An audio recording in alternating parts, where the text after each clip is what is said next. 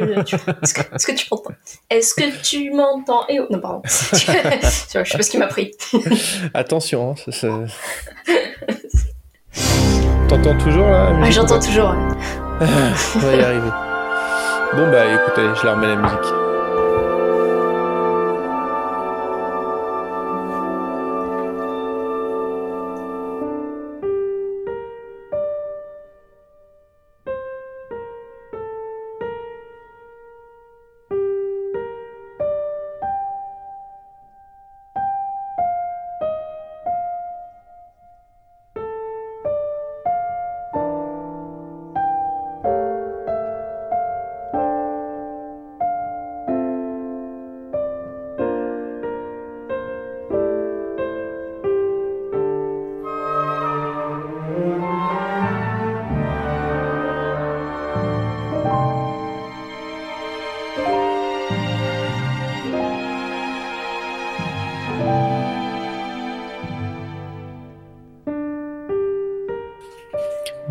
Et bienvenue dans Mon voisin Miyazaki, une entrée euh, tout en douceur. On se croirait un peu à minuit euh, sur, euh, sur, sur l'autoroute en train d'écouter une, émission de radio avec des, confidences d'auditeurs. Salut Florence, comment ça va Culture. Ça va bien, merci toi Bah ça va, merci. donc mon, voisin Miyazaki, un podcast où vous le savez peut-être, on fait, on couvre l'intégralité de la filmographie de Hayao Miyazaki. Euh, chaque épisode, on, vous décrypte euh, un des films qu'il a réalisé. Et euh, peut-être qu'on fera des petits pas de côté un peu plus tard, on, verra. Et aujourd'hui, on va parler du film qui s'appelle Le Château ambulant, dont vous avez peut-être reconnu la, musique passée en introduction. Et, voilà, c'est le programme du jour. Alors, comment ça va, Florence? Écoute, ça va bien. Ça va bien, bien, motivé pour ce nouvel épisode. Bon. Euh, ça faisait. Euh, donc, on, est à notre quatrième épisode. C'est ça.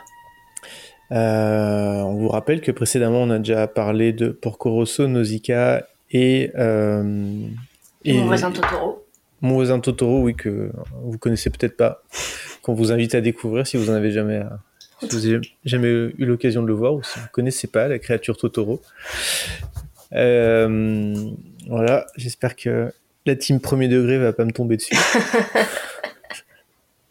J'en ai eu un. Hein, ce, serait, décevant quand même. ouais, c'est vrai. J'en ai eu un sur Twitter hein, quand euh, qui a vu le tweet, euh, comme je disais, euh, Totoro, une œuvre pas, pas très connue. bah si quand même. Oui. Normal.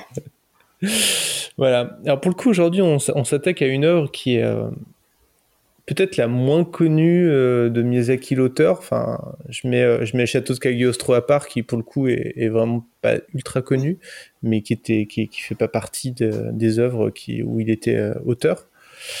Euh, enfin, c'est pas que c'est le moins connu, mais parce qu'il est relativement récent, mais disons que c'est celui quand même qui revient le, le moins souvent. C'est peut-être le, le... plus méconnu, on va dire. Pourtant, il a, pourtant, il a bien fonctionné au cinéma, mais. Ouais. Et c'est celui, c'est peut-être celui qui a le moins marqué et, euh, et j'ai l'impression qu'il a cette espèce de d'étiquette de le plus mauvais Miyazaki, c'est-à-dire pour reformuler le moins euh, le moins absolument parfait de Miyazaki. c'est ça, ouais, je pense qu'effectivement il a il a un peu. Alors tu dis qu'il a pas marqué, mais pourtant euh, je pense que les gens ont, pas mal les images en tête, ont pas mm. mal de, du visuel en tête, mais pas forcément pas forcément de l'histoire et du, et du film quoi. Bah, le château, euh, je pense que le château en lui-même a, beaucoup marqué. Ouais, le personnage de Haru aussi, je pense qu'il a, a, un physique euh, un peu reconnaissable. Oui.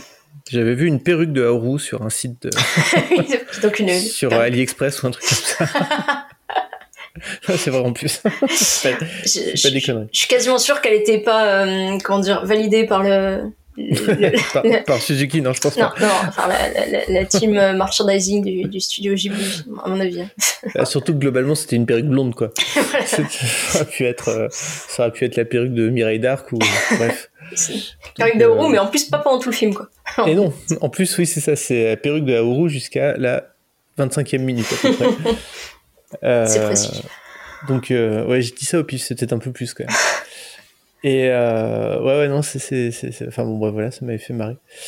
Et ouais, alors en fait, ça, donc il, est, il, est, sorti en 2004, si je dis pas de conneries. Mm-hmm. Et, et c'était le succès. Enfin, le pauvre château ambulant a eu la, très lourde tâche de succéder à Shihiro. Ce qui n'est pas une mince affaire. Et euh, je pense que c'est de là. Euh, alors, c'est grâce à Shihiro, je pense qu'il a beaucoup fonctionné. Parce que Shihiro a été un carton, euh, un carton monumental, notamment au Japon, mais pas, pas, pas que. Et au Japon, je crois qu'il est resté le. Il est, il était jusqu'à il y a quelques semaines le film euh, qui a le, le plus marché au box-office de l'histoire du, cinéma japonais. Ouais, puis au niveau mondial, euh, il bardé de prix. Enfin, ça a été vraiment à la fois un succès public et, et critique à tous les niveaux. Quoi. Ouais. Et, euh, et, et, donc, évidemment, le, le, le, film suivant de Miyazaki était. enfin, bénéficiait de, bénéficiait de cette aura pour, pour se lancer. Et euh, en plus, ils avaient fait un truc assez intéressant, c'est que euh, je, alors s'il y avait des projections presse, mais je crois qu'il y avait aucun communiqué de presse, enfin aucune info euh, en Ouais, ça, il y a eu très très peu de promos. en France, on a, on a quand même eu, eu une, on a bénéficié en fait du fait qu'à l'époque, il, il, lançait aussi l'expo Moebius ah Miyazaki. Mm. Et euh, du coup, on avait eu droit euh, à l'avenue de Miyazaki à une interview. Mais sinon, il y, a eu, très très peu de, de promos de la part du, studio qui voulait garder un peu le mystère, ou, peut-être même, je sais pas, qui avait du mal à communiquer euh, peut-être dessus, parce que je trouve que c'est pas un film super évident à, à vendre comme ça sur le papier, quoi. Même, même là, tu vois, pour, pour en faire un, un, résumé ou quelque chose comme ça du film, je trouve que c'est pas, pas le plus facile, quoi. Non, c'est pas facile du tout. En fait, tu as raison, c'est peut-être juste pour ça, en fait, c'est que c'était, ça allait saouler trop de raconter l'histoire. Du coup, ils se sont dit, bon, on va pas faire de promo, on va jouer la carte de la surprise. je crois qu'ils avaient peur surtout que, que les gens se fassent des fausses idées, en fait.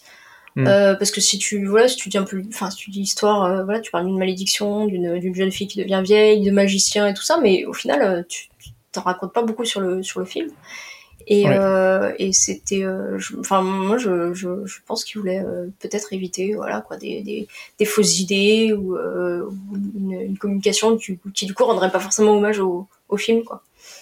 C'est possible, ouais, c'est, probable. peut-être aussi que ça, peut-être que commercialement ils se disaient que de, de un film avec comme personnage principal une, une jeune fille qui qui se retrouvait changée en vieille dame, ça pourrait rebuter, je sais pas. Je sais pas, je sais pas s'il y avait de ça. C'est vrai que c'est pas euh, commun, hein, comme, euh, comme héroïne, une, une femme âgée, euh, pour le coup. encore moins il y a 20 ans, mais, mais toujours pas d'ailleurs. Hein, c'est pas. Ah complètement. C'est pas le truc le plus vendeur, quoi, sur le papier. Et ça, c'est, ça fait partie des, du miracle Ghibli et Miyazaki, quoi. Mm. C'est réussir à faire des, un phénomène, un phénomène global de, de sur des, des pitchs ou des histoires où personne n'aurait misé un copec dessus, quoi. C'est ça. C'est quand même assez incroyable. Et euh, bah, du coup, euh, est-ce que tu veux raconter un peu euh, d'autres choses sur la, la genèse, comme bah, par exemple la genèse un peu, un peu compliquée de ce film? Peu de la production. Alors, tu, tu l'as dit souvent, c'est, un peu considéré comme le, pas le moins bon, on va dire, Miyazaki.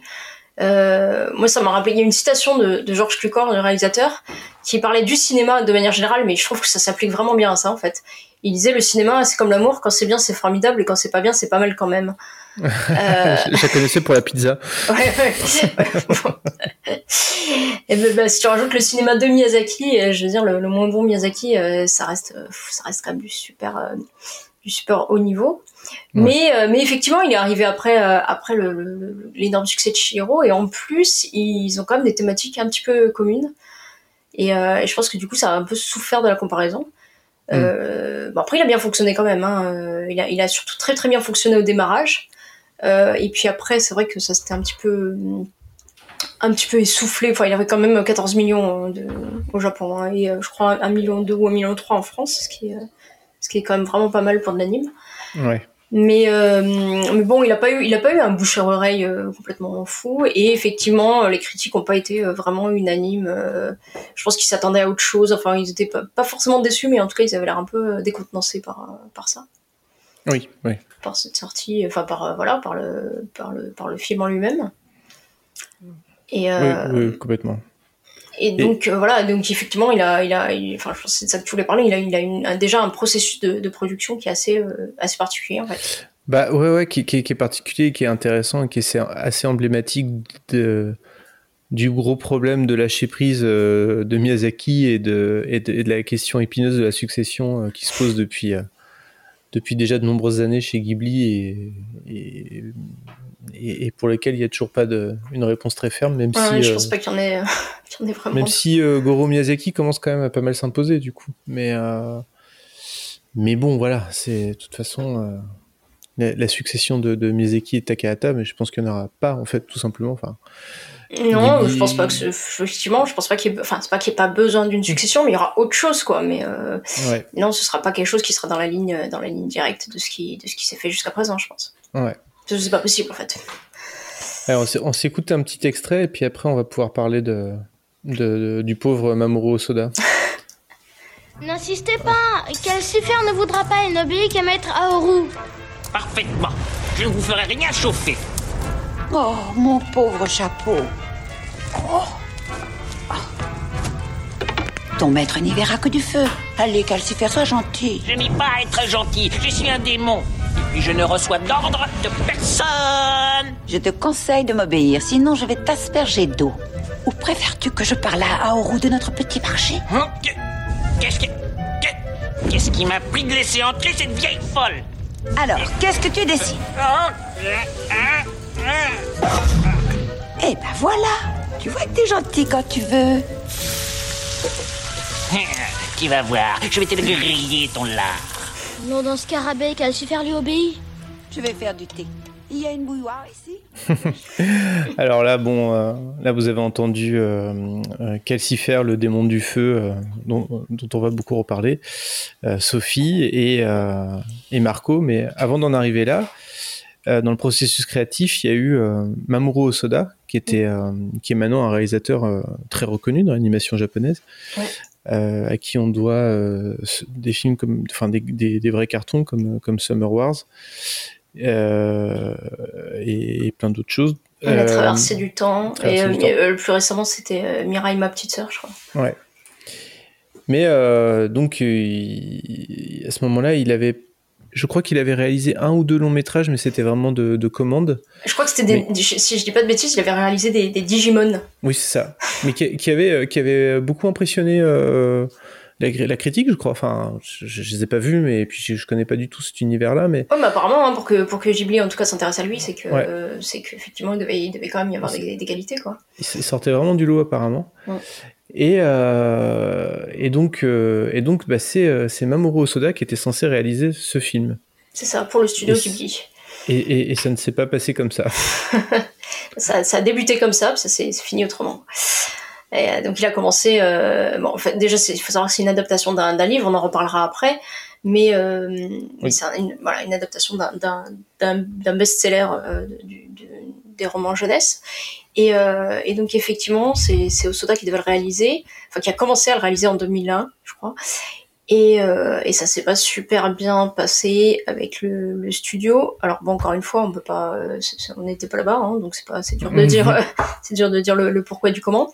Mais euh, mais bon, clairement, à un moment donné, ils ont vraiment des, des divergences artistiques euh, bah, qui ont fait qu'il a fini par par partir ou qu'on lui a demandé de partir. Enfin, c'est pas très clair.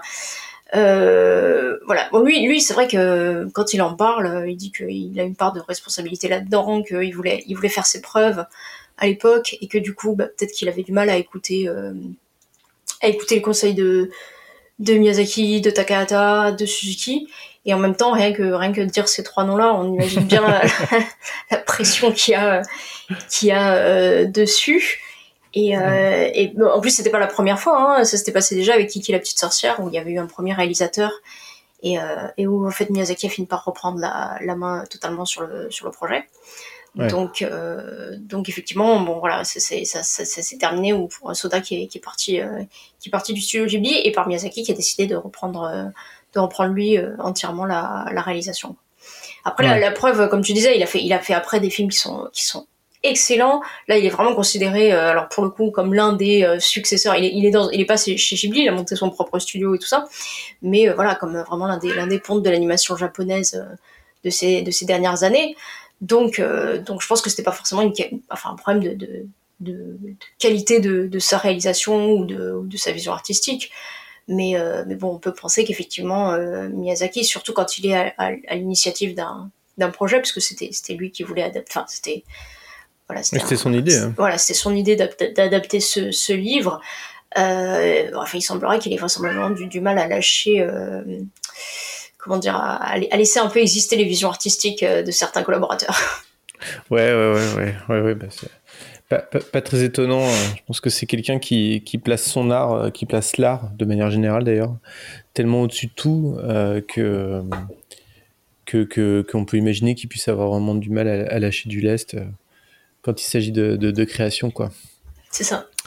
Mais, euh, mais donc, ouais, apparemment, euh, Osoda a, réalisé après un film One Piece, je crois, où euh, d'aucuns disent que si on regarde le film, on comprend un peu ce qui s'est passé en fait. Ouais, j'ai vu ça, j'ai pas vu One Piece, mais j'ai lu un petit peu ça, et effectivement, qu'il y avait des, des, des, métaphores euh, pas très cachées de, de son expérience au studio, au studio Ghibli. C'est drôle, faudrait le voir pour, pour essayer de, de comprendre. Euh, donc oui, euh, adaptation d'un roman. Euh, tu disais best-seller, mais je, crois qu'il, je suis pas sûr qu'il était si best-seller que ça, non? Si? Ah ouais? Je sais pas. Ouais. Je... Enfin, je sais pas. En tout cas, c'est vrai que je sais pas s'il était, s'il avait beaucoup de succès de de vente et tout ça, mais apparemment c'est quelque chose qui a, qui a beaucoup inspiré. Enfin, c'est un auteur en tout cas qui a inspiré beaucoup de beaucoup de monde, à ce qui paraît. de, donc de l'autrice anglaise Diana Wynne Jones qui euh, donc le, le, le, le, roman en français s'appelle Le Château de Hurle. Euh, D'ailleurs, c'est drôle parce que, enfin, il y, a quand même un drôle de truc avec les, tous les noms de de Aoru, Hurle ou Hall. même, en, même, même en dehors de l'œuvre, il a plusieurs noms. Ouais, et dans l'œuvre, alors n'en parlons pas. Et euh, donc c'est plutôt marrant. Et, euh, et, c'est aussi l'autrice du roman euh, Aya la sorcière, qui, qui est le dernier qui a été adapté par Ghibli. C'est le dernier long métrage en date de Ghibli et premier, premier long métrage de Ghibli en, en animation 3D. réalisé par Goro. Réalisé par Goro Miyazaki, oui, ouais, absolument. donc, donc voilà.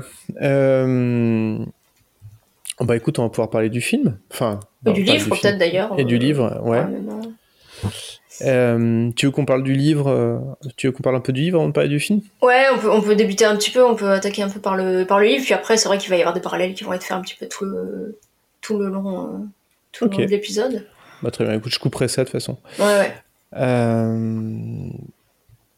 Alors Florence, tu voulais, avant de parler du film, tu voulais dire un mot sur le livre euh, oui, bah c'est, enfin, donc c'est, on a vu une adaptation de ce livre. C'est, c'est un, un, bouquin qui est en trois volumes, mais euh, bon, moi j'ai lu que, que celui-là, c'est celui dont, enfin, duquel euh, le château ambulant est directement, est directement adapté.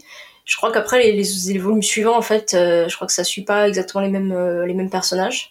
Oui, je crois qu'il y a plus, je crois que c'est pas les mêmes personnages après.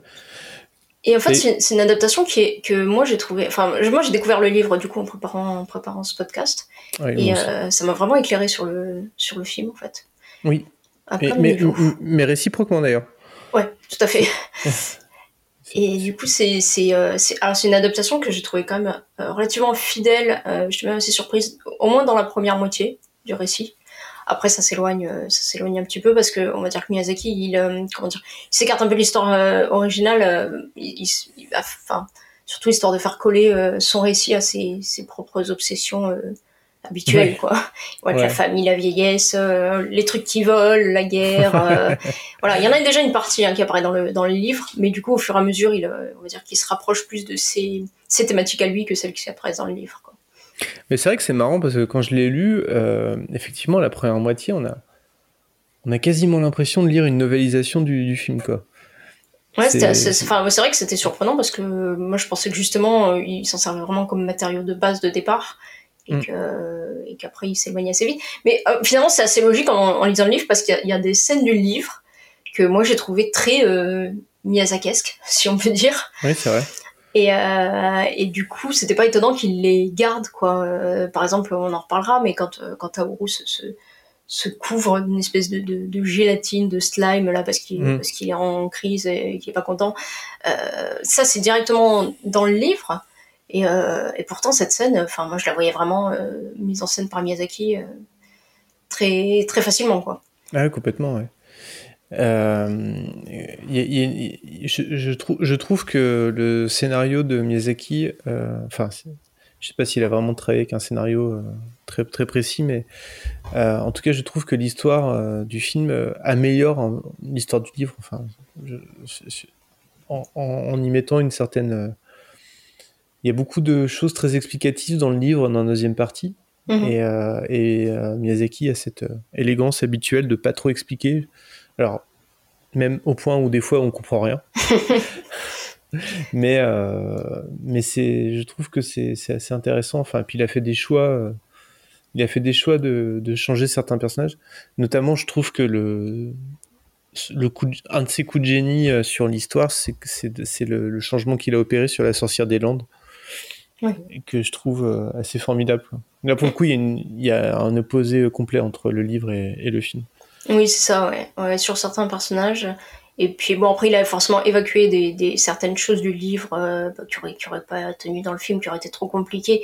Dans le livre, il y a une espèce de, de vaudeville amoureux, en fait, entre, entre plusieurs, euh, plusieurs personnages, entre les sœurs de, de Sophie, Ouais. qui en plus euh, ont euh, échangé leur vie, on va dire, euh, Ouais. de manière assez... Enfin, tout ça, c'est quand même très complexe. Alors, dans un livre, c'est plus facile, hein. je veux dire, on revient en arrière si on n'a pas bien compris, on, Ouais. on- dans- tout ce, ce genre de, de, de, de détails à adapter en, en film, je pense que ça aurait été quand même euh, un petit peu, un petit peu lourd.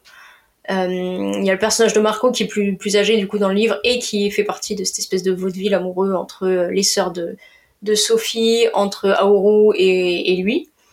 Oui. Euh, donc Oui, tout oui. ça, voilà, ça a été un petit peu, enfin, ça a été complètement évacué. Après, il y a des choses qui apparaissent dans le dans le film et qui sont évoquées dans le livre, euh, plus ou moins, euh, de manière plus ou moins, euh, comment dire, sur lesquelles il insiste plus ou moins. Par Oui. exemple, je trouve que dans le livre, on insiste beaucoup sur le euh, sur le, le côté. euh, alors, il faut savoir que dans le livre, Sophie est, est l'aînée de trois sœurs. Euh, et que quand le père quand le père décède bah, du coup euh, comme il y a, évidemment il va y avoir moins de moins d'argent dans la famille.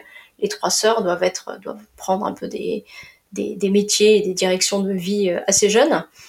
Et dans le livre on insiste vraiment beaucoup sur le fait que ce soit l'aînée et que du coup il y ait tout un, un aspect sacrificiel en fait au fait euh, qu'elle soit qu'elle soit l'aînée. Ouais. et que du coup sa vie euh, voilà sa vie est déjà toute tracée et tout ça. Et euh, c'est quelque chose qui est très très présent dans le livre. Ça l'est ça l'est aussi dans le film mais c'est un peu plus expédié et pourtant on sent bien que c'est aussi un, un- une thématique qui intéresse beaucoup euh, Miyazaki. Oui, oui, bah c'est euh, effectivement le, livre est chouette sur ça, sur euh, la thématique de accepter ou pas son destin. Et euh, et deux sœurs, enfin son le rapport de Sophie avec ses deux sœurs dans le livre est plutôt chouette. Et, euh, et là, du coup, bah, c'est absent du film, enfin quasiment absent du film. Il y a, il y a une des deux sœurs qui est présente.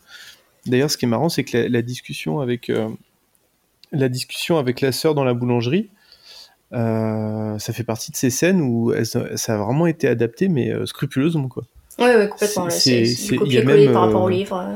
Il y a un moment où où il y a un, un, coll- un- comment dire un, un autre employé de la boulangerie qui enlève un carton pour passer sa tête à travers et appeler euh, rappeler la sœur au boulot et c'est littéralement euh, tr- expliqué comme ça dans le livre et ça fonctionne super bien en animation. C'était marrant en fait.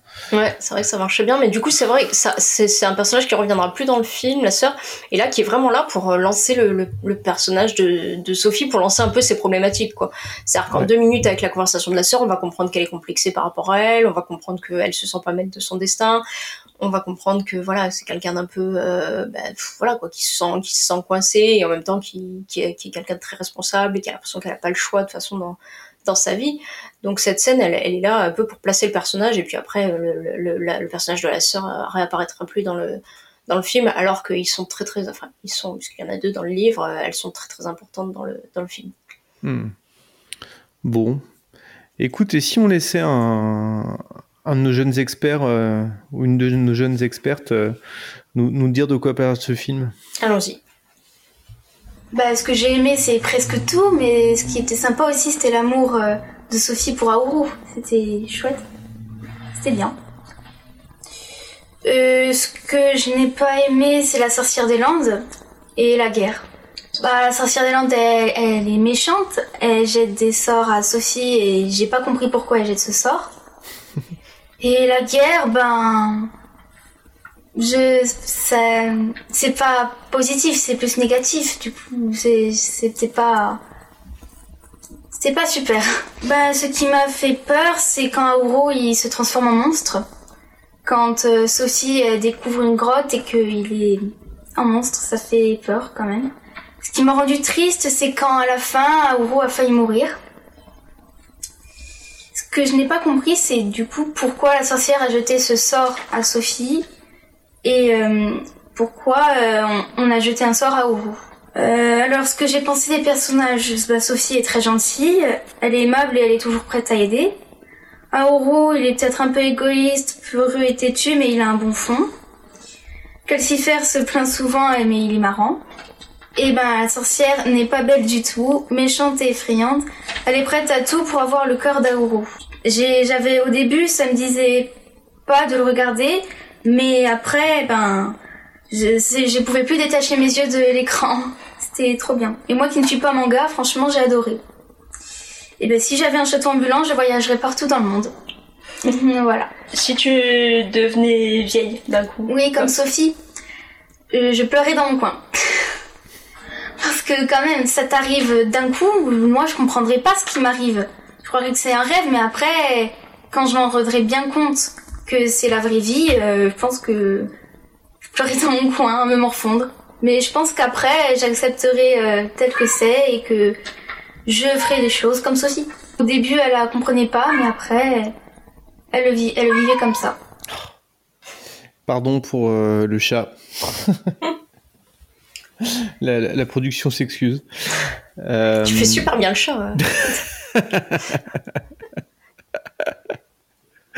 Alors, euh, donc, on- on- donc vous avez entendu Eva parler du film. Euh, C'est intéressant parce que ça vous semble peut-être un peu, un peu décousu, mais euh, moi je retranscris ça pêle-mêle. hein. Euh, non, mais c'est, le film est décousu. C'est un film qui est, qui, est décousu. C'est un film en fait qui, euh, je pense, euh, finalement, euh, qui, qui, dont la ligne temporelle est un peu, un peu sans dessus dessous.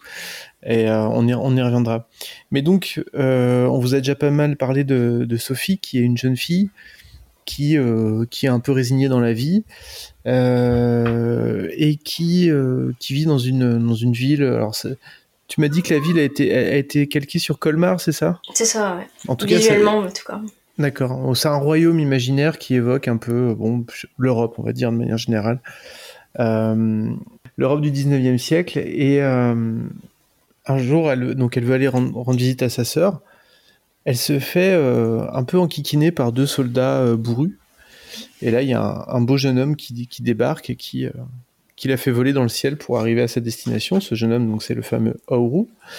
Et, euh, et il semble on, comprendra beaucoup plus tard, et peut-être même pas après le premier visionnage, que, que, que, que, le fait qu'elle se fasse emmener comme ça par Oru, ça, ça déclenche la jalousie et l'ire d'une sorcière qui s'appelle la, sorcière des Landes, et, euh, et qui jette un sort et qui la transforme en vieille dame. C'est ça. Mais effectivement, comme tu dis, euh, que à la, à la fin, c'est- compréhensible, pas forcément dès la première vision, je suis assez d'accord.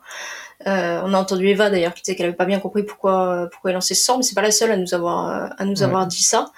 Et, euh, et c'est vrai que le, la manière dont s'enchaînent un petit peu les, les scènes, on fait pas forcément le lien euh, de, de prime abord euh, entre entre ces deux ces deux éléments. Quoi.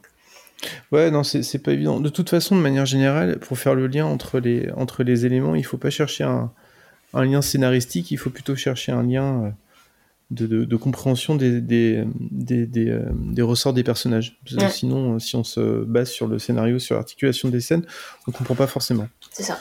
Et, euh, et donc, Sophie va. So- Sophie qui, euh, euh, réagit euh, toujours un peu de la même manière bah, par rapport à tous les événements de la vie. C'est bon, bah, je suis transformé en vieille dame, bah, je vais me mettre sur la route et puis je vais partir. je vais partir, voilà, je pars, tranquille. Enfin, pas tranquille, un peu embêté, mais pas, pas tant que ça. Et, c'est comme ça qu'elle va se retrouver dans le château ambulant. Le château ambulant qui est le château du magicien Hall, dans le titre original, H-O-W-L, qui, qui hurle en français, Ouais. et qui est devenu Aoru, qui est le Haul, qui est la, japonisation de Haul, et qui du coup en français redevient Aoru. Donc en fait c'est n'importe quoi. c'est juste c'est juste n'importe quoi. C'est dommage qu'en dans la version française il n'est pas appelé soit Hurle soit Aul. Enfin Aoru c'est un, peu débile en fait je trouve. Mais ouais, je suis d'accord. Mais c'est pas grave. Et et Sophie est un personnage hyper attachant, quoi. Je sais pas ce que t'en penses, mais. Euh. Oui, bien sûr, mais euh, elle, est. Euh, enfin, c'est un personnage. En fait, c'est plein de personnages. C'est plein de personnages, finalement, Sophie. parce que tu dis elle, le vit bien mais en fait enfin c'est même, plus que le, vivre bien je trouve qu'au départ au départ du film c'est quand même une, une jeune fille qui est qui est complexée qui est pas enfin qui a pas l'air super heureuse quoi qui a l'air coincée dans un dans un, dans un métier euh, qui visiblement la, la stimule pas des masses. Ah si, je crois qu'elle aime bien quand enfin, elle aime bien faire les chapeaux, oui. C'est vrai que non, c'est vrai que le métier en lui-même, euh, même, même dans le livre et tout, elle aime, euh, fait, elle aime cet art-là. Elle aime faire les chapeaux. on comprend qu'elle aime moins avoir la responsabilité de la boutique, qu'elle aime moins ne, pas avoir le, ça va revenir aussi dans le film, ne pas avoir tellement le choix en fait. Hmm et, du coup, enfin, on a, on a l'impression qu'elle a un peu le, enfin, elle est née avec son destin un petit peu, un petit peu sacrifié dans le sens, elle a même pas eu, euh, elle a pas eu à choisir quoi. C'est-à-dire que le père est décédé, on lui a dit tu reprends la boutique. Et, euh, et du coup, il y a, y a, enfin, on a l'impression, c'est, c'est pour pour changer, on va dire, c'est euh, un personnage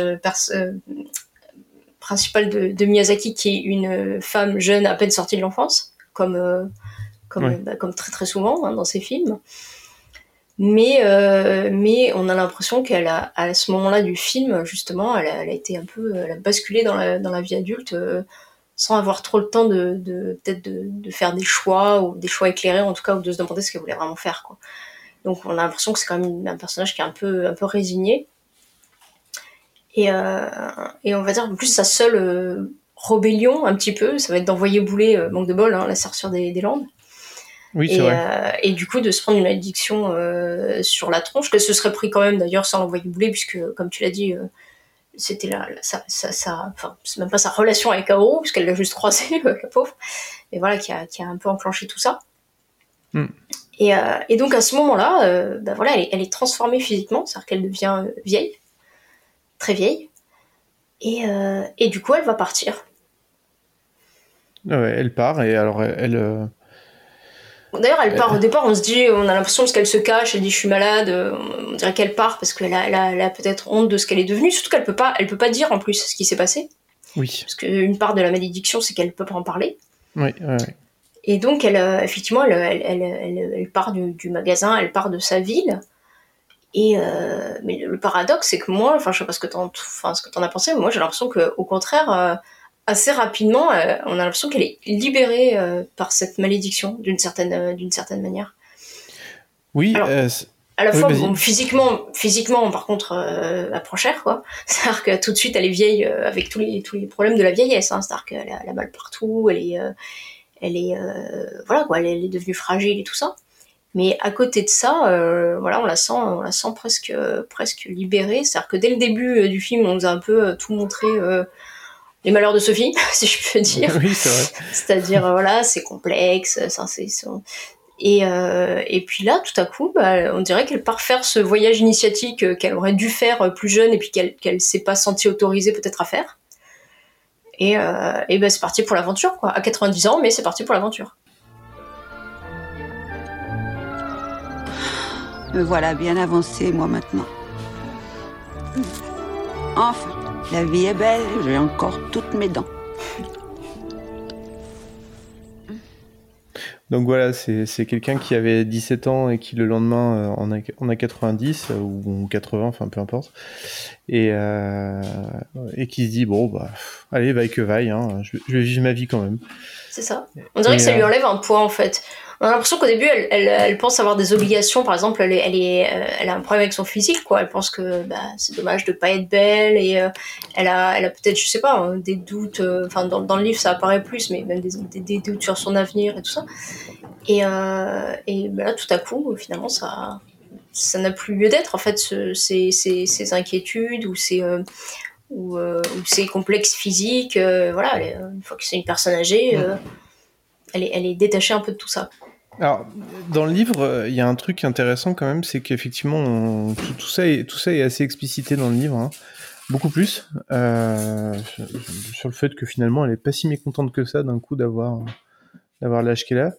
Mais euh, à un moment donné, il, est dit, alors je sais plus qui le dit, mais sauf que quand tu d'un coup tu as, enfin, c'est-à-dire qu'elle a perdu 60 ans de vie quand même. Elle a réduit son espérance de vie de 60 ans d'un coup, quoi.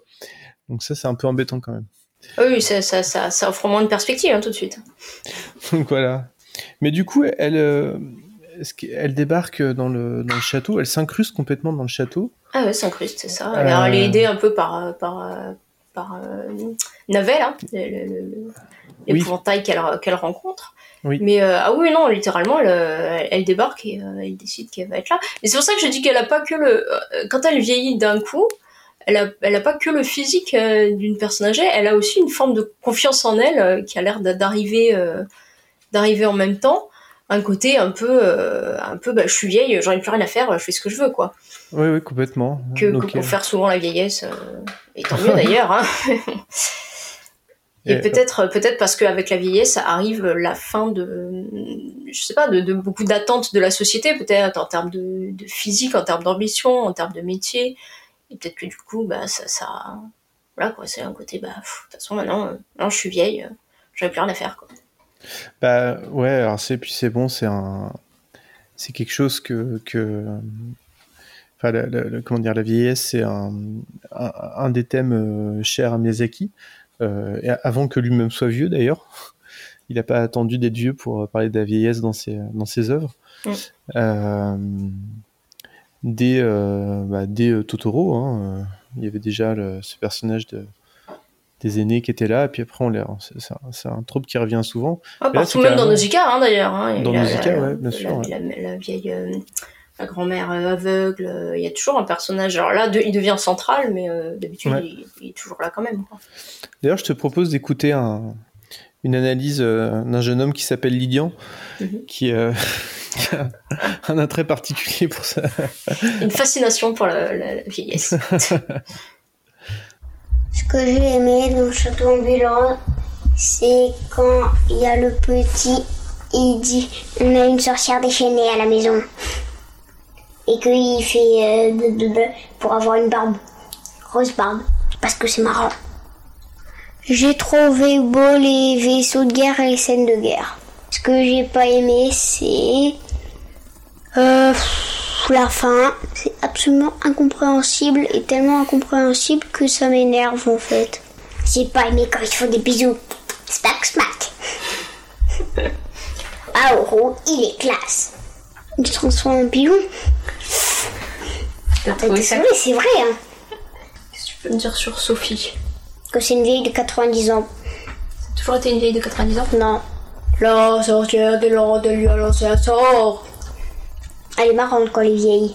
Et elle est beaucoup beaucoup moins marrante quand elle est jeune. Ça marche aussi dans la réalité. Ah bon, pourquoi? Explique-moi. Parce que les vieux, euh, ils ont pas toute leur mémoire, des fois ils sont plus marrants comme ça. Avec Fer, des fois elle est gentille, des fois elle est méchante, euh, des fois elle est rien des deux, des fois elle est... Des fois elle fiche. Pourquoi elle fait le ménage tout le temps comme ça? Parce que c'est absolument dégueulassement dégueulasse. Tu trouves que c'est bien pour eux que Sophie elle est débarquée dans le château ou pas? Non. Non, pourquoi? Enfin, ça dépend pourquoi, parce que si elle était pas là, Oro, il aurait pas changé ses jeux de couleurs, il serait pas allé jusque là-bas, donc... C'est bien pour le film, mais pas bien pour eux. Elle veut, c'est bien pour les autres, pas pour celui qui est vieux. Ouais, faut pas qu'il y ait des vieux qui, qui entendent ce podcast. La sorcière des lentes est un vieux tas de graisse ou foie gras euh, qui sait faire un peu de tour de magie. Pourquoi elle a transformé Sophie J'en sais rien. Le château ambulant, c'est une vieille décharge publique. Mais vieille classe. Tu veux dire un mot en conclusion? Absolument incompréhensible. Ce film est absolument incompréhensible. On n'en voit pas le début, on n'en voit pas la fin. Et le milieu encore moins. Alors, tu m'as dit que t'avais tout compris sauf la fin. Oui, et quand je dis j'ai tout compris, j'ai compris ce qui se passait. J'ai absolument pas compris pourquoi ça se passait. Eh, ça revient souvent, hein, les difficultés de, de comprendre cette histoire. Un peu le nœud du problème. euh, J'ai compris ce qui se passait, mais pas pourquoi, effectivement. En même temps, c'est coup- logique, hein, parce que le, le niveau scén... enfin, scénaristiquement, c'est plus euh, une sorte d'empilement un peu de, de, de, de concepts et de plein d'intrigues et de sous-intrigues que- qu'un qu'une histoire, qu'une histoire lisible, quoi. Oui, complètement. Et alors, donc Sophie, elle va, elle va arriver dans ce château, elle s'impose, elle s'impose comme une espèce de figure de, de, de mère, grand-mère, euh, pour, euh, pour euh, les trois habitants jusque-là du château, qui sont euh, donc euh, le fameux Aoru, on va, on va en parler dans un instant, Calcifer, le, le démon euh, qui sert, à- qui, qui fait bouger tout le château et qui tient le château en une pièce, et, et Marco, qui s'appelle Michael dans le livre, euh, qui est un enfant euh, et qui est finalement un peu le, quelque part le personnage le plus mature de, de ce trio. Quoi. Et alors, Aoru, euh, Sophie va devenir une, une mère ou une grand-mère pour tout le monde, euh, et, et notamment pour Aoru qui, lui, euh, incarne complètement le, le- l'homme enfant. Enfin, je- moi, je l'ai Ah vécu oui, elle, elle vraiment comme va, ça. elle- quand elle va arriver, elle va, elle va complètement euh, prendre en main la, la vie du château euh, à, tout, à tous les niveaux, hein, la gestion du, du château, euh, que ce soit bah, voilà, au niveau, niveau ménage, tout ça, mais aussi l'organisation. l'organisation. D'ailleurs, on imagine, c'est, quand on parlait de, de, de- des atouts de la vieillesse, c'est-à-dire qu'on imagine mal la, la Sophie du début, toute jeune, euh, prendre en main les, les choses de cette manière aussi énergique, quoi. Oui, et alors surtout avec un Oru qui est, euh, qui est de prime abord, euh, quand on le découvre, euh, on découvre surtout son côté euh, puéril, euh, euh, égocentrique, euh, pénible, enfin... Ouais, puis un peu, un peu hautain aussi, euh, un peu, enfin oui, très, très égocentrique, quoi. Alors c'est un beau jeune homme, euh, très séduisant. Euh, là aussi dans le livre, on, a- on insiste beaucoup sur le, le fait que c'est un, un séducteur. Ce qui est, qui est pas tellement, beaucoup moins dit dans le film. Euh, D'ailleurs, euh, on dit qu'il dévore les cœurs des, des jeunes filles. Mais Oui, il y a toute une légende qui va autour de, ces apparitions d'Aoro. c'est évidemment euh, au, sens, au sens figuré. On dit que dans, dans- dans le livre, on explique beaucoup que il brise le cœur des jeunes filles ou il se fait briser le cœur en fait. Et, d'ailleurs, le- la, thématique du cœur revient énormément.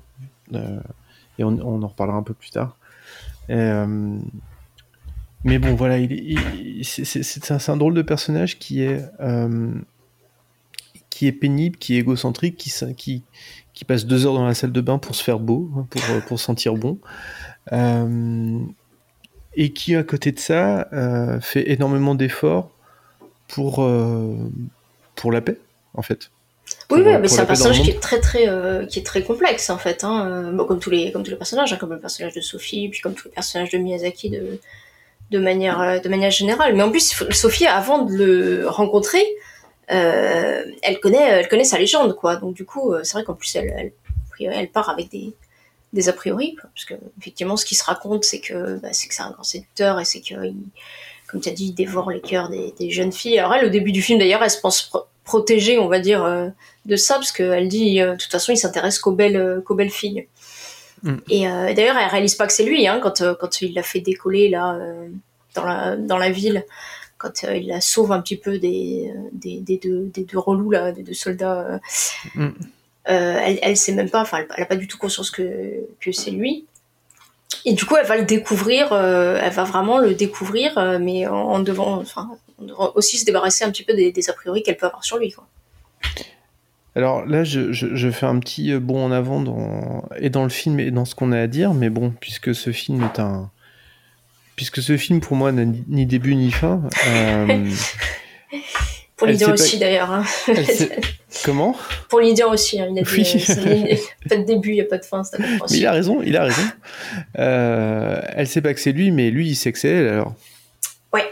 Ouais, ouais, parce que parce qu'on découvrira plus tard, mais comme tu dis, on peut on peut, on peut l'évoquer maintenant, qu'il y a une histoire de, bah, de, de, de voyage dans le temps qui fait que bah, qui fait qu'Aoru en fait c'est euh, depuis toujours qui elle est et surtout euh, bah, quel va être son rôle quoi, c'est-à-dire de, de les libérer de leur euh, de leur malédiction. Euh, alors que elle, elle elle ne sait pas elle ne sait pas ça du tout effectivement. Donc il a Alors- un avantage, euh, il a un avantage sur euh, sur elle au niveau de la connaissance de, de la situation. Alors peut-être qu'il n'est pas tout à fait sûr que c'est elle. Peut-être que peut-être qu'il puisqu'en fait ce qui se passe c'est que hum, à toute fin on va on va comprendre pourquoi Aoru est, Ao- est, est Aoru. Et euh, on en reparlera euh, dans le paragraphe cœur.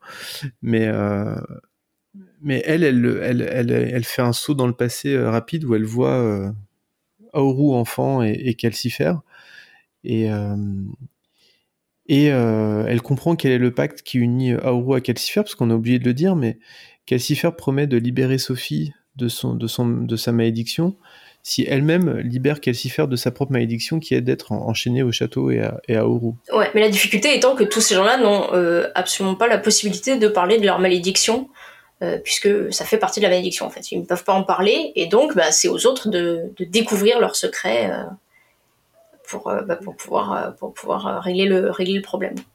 Et je trouve ça, je trouve ça très beau. Je trouve que c'est une idée très belle. Ça me, moi, ça me fait, ça me fait directement penser au fait que bah, quand on, dans, dans, dans la vie, euh, quand on a des, quand on, dire, on, a tous des, des, des problèmes, et, euh, et quand on a ces problèmes-là, euh, bah, parfois on n'est pas capable de les exprimer, et c'est finalement aux autres de les comprendre petit à petit, de comprendre quelles sont nos, nos propres malédictions. Oui, bien sûr. Alors si, si tout le monde a- a- avait la possibilité et parvenait euh, dans ces cas-là à s'exprimer euh, librement, on voit bien qu'en fait tout, tout serait résolu euh, en un rien de temps. Ouais, je, je trouve que c'est vraiment une très belle idée. Euh, C'est-à-dire qu'il faut accéder quand même vraiment à un certain degré de connaissance de, de l'autre euh, pour pouvoir euh, l'aider à régler ses problèmes. Et encore, euh, au final, euh, les, les règlent forcément eux, eux tout seuls. Hein, mais, euh, mais effectivement, il faut quand même il faut, faut, pouvoir apprendre à connaître l'autre avant de comprendre comment il fonctionne. Quoi. alors, Sophie va, va, va arriver, euh, va faire beaucoup de bien à, à qui est un, qui est un jeune homme, euh, donc comme on l'a dit, hein, très, très, très pénible, très égocentrique, mais qui, euh, qui disparaît des nuits entières, euh, transformé en, en pigeon. Enfin, un, un, un, un- un autre type d'oiseau. On sait pas trop ce qu'il fait, mais on a, on a fini par comprendre que il, il intervient autant qu'il peut pour empêcher la guerre, finalement, pour, pour euh, minimiser les dégâts de la guerre. Mais euh, quand il revient, il aime bien prendre un bon bain et, euh, et, et soigner son apparence. Et, et c'est à ce moment-là que, que Sophie arrive dans la maison. Et, euh, et elle a le malheur de, de, de faire le ménage beaucoup trop fort, ce qui va, la- ce qui va conduire à, à, à abîmer, enfin intervertir des produits euh, d'Aoru et, et ça crée ça.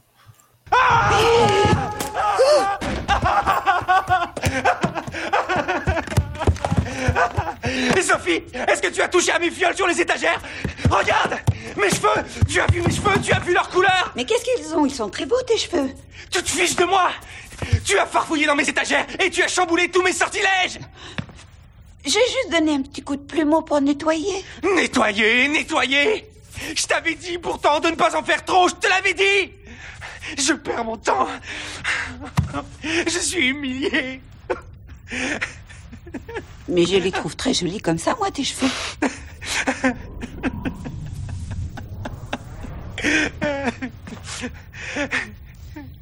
Elle est pas si horrible, cette couleur. Elle te donne un genre, c'est pas mal. C'est fini pour moi. Autant mourir, ça sert à rien de vivre quand on a perdu sa beauté.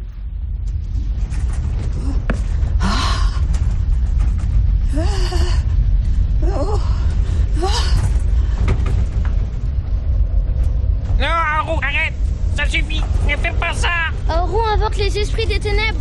Il les avait déjà appelés le jour où une fille l'avait quitté. Aourou, s'il te plaît, ne fais pas ta mauvaise tête. Si tu n'aimes pas tes cheveux, tu pourras toujours les teindre. Hein.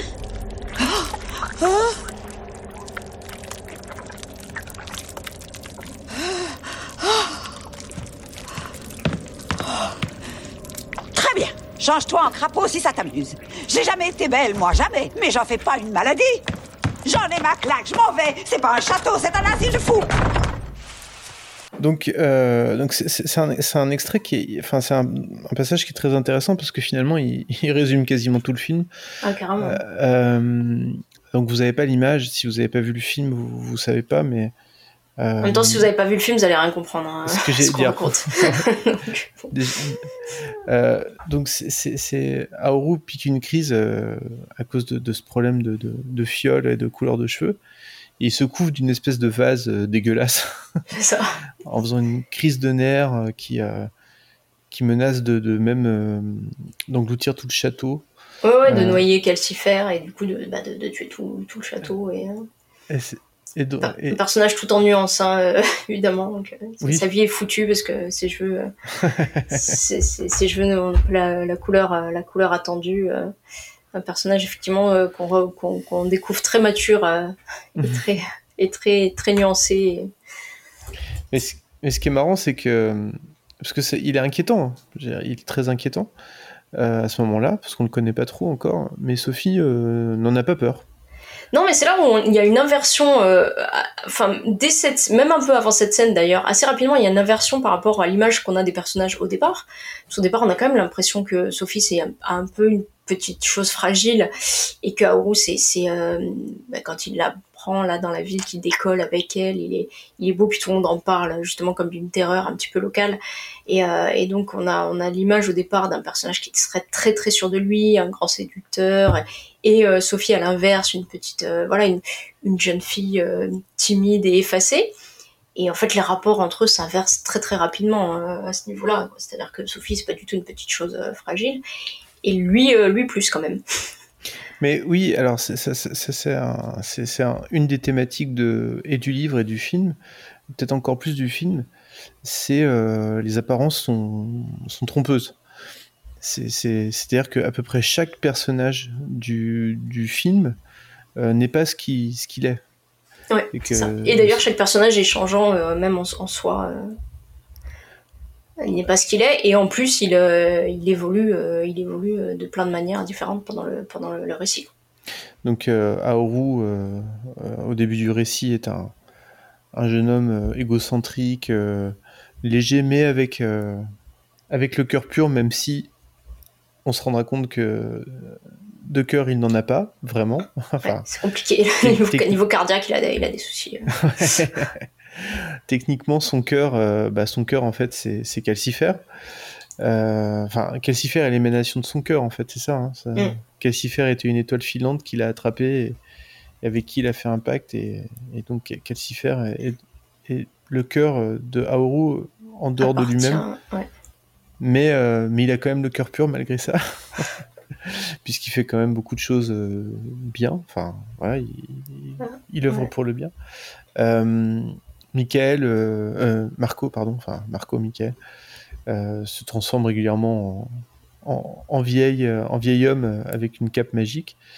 la sorcière des Landes, on l'apprend, enfin au début de l'histoire, c'est une, une horrible sorcière méchante qui jette le, la malédiction à, à, à, Sophie, et tout d'un coup, elle va, suite à une péripétie qui, qui, qui est assez anecdotique en soi, euh, elle va devenir une, une, une, une, autre vieille dame du récit, euh, même encore plus vieille que Sophie, et dont, dont euh, Sophie va s'occuper. Oui, c'est ça, elle devient vraiment, pour le coup, l'image de la, la vieille grabataire. Euh, et, euh, et, encore, même là, c'est pas, c'est pas, ça change, euh, comme on verra que le personnage de, de, Sophie aussi est plus ou moins vieux dans le film. Et euh, la sorcière, c'est pareil, elle est plus ou moins gâteuse selon les moments d'ailleurs. Ouais, absolument. Et puis, il y a aussi ce, ce navet, ce, cet épouvantail qui, qui n'est pas ce qu'il paraît être. Donc voilà, donc c'est récurrent. Et puis, il y a le, le, château. Tout, oui, oui, tout. Même le, tous les personnages, même le, le, le, gentil toutou, là, qui en fait est un, un espion. Ouais. Euh, tous, les, tous les personnages, effectivement, ne sont pas vraiment, euh, vraiment ce qu'ils qu ont l'air euh, d'être. Même la mère de Sophie d'ailleurs, hein, qui réapparaît un petit peu à la fin, qui a l'air toute sympa et en fait qui on se rend compte qu'elle lui tend un piège. Alors d'accord, elle est un peu contrainte et forcée, mais à chaque fois, pour chaque personnage, on va dire, il y a une, une mm. apparence et puis derrière, derrière autre chose quoi. Ouais. Suleiman euh... aussi d'ailleurs, oui. qui est, alors qui est vraiment un personnage qui apparaît peu, mais qui du coup est très très complexe aussi puisque Elle est pas si. Alors à la fois elle est pas si sympa que son aspect le laisse penser, et à la fois elle est pas si méchante que finalement ses actions le laissent penser aussi quoi. C'est assez, assez étonnant comme personnage. Bon après après sur tout ça on est on est vraiment en terrain connu euh, avec Miyazaki quoi. C'est euh, on a l'habitude de voir euh, des personnages qui qui se refusent à, à être catégorisés trop facilement quoi. C'est quand même très rare d'avoir chez Miyazaki, enfin même peut-être même ça n'arrive peut-être même jamais d'avoir un personnage qui est foncièrement mauvais. Là, de toute façon, on retrouve, que, on retrouve vraiment euh, toutes les caractéristiques d'un peu tous les personnages de Miyazaki dans, dans ces personnages-là, en fait. Mm. Qui, du coup, ils mélangent plein plein de caractéristiques. Puis au niveau des thématiques aussi, hein, c'est ce qu'on disait, c'est ce qui donne aussi peut-être cet aspect un peu confus, un peu fouilleux au film. Quoi. On a un peu l'impression que Miyazaki, il a, pris, euh, il a pris le matériau de base qui était le livre, ensuite il a mis toutes ces, toutes ces thématiques, toutes ces obsessions et tout ça, il a tout mélangé dans un chapeau et, euh, et il a sorti le château ambulant, quoi. Ouais, ouais, complètement. Alors, euh, il a sorti le château ambulant, euh, c'est le château lui-même, on n'en a pas beaucoup parlé. C'est une des grandes inventions par rapport au livre, puisque dans le livre, le château n'est quasiment pas décrit. On, comprend que de l'extérieur, il paraît très grand, et que de l'intérieur, il n'y a que deux pièces, ou trois pièces. Euh, donc ça, on le retrouve dans le, film. Euh, dans le livre, il me semble qu'on ne sait pas comment il se déplace. Il n'y a, pas de, il y a, pas de, il y a pas de description sur à quoi il ressemble.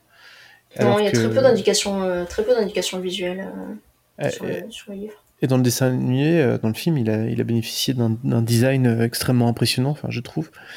Très, c'est vraiment une, créature autant qu'une machine qui, qui, fonctionne grâce à Calcifer.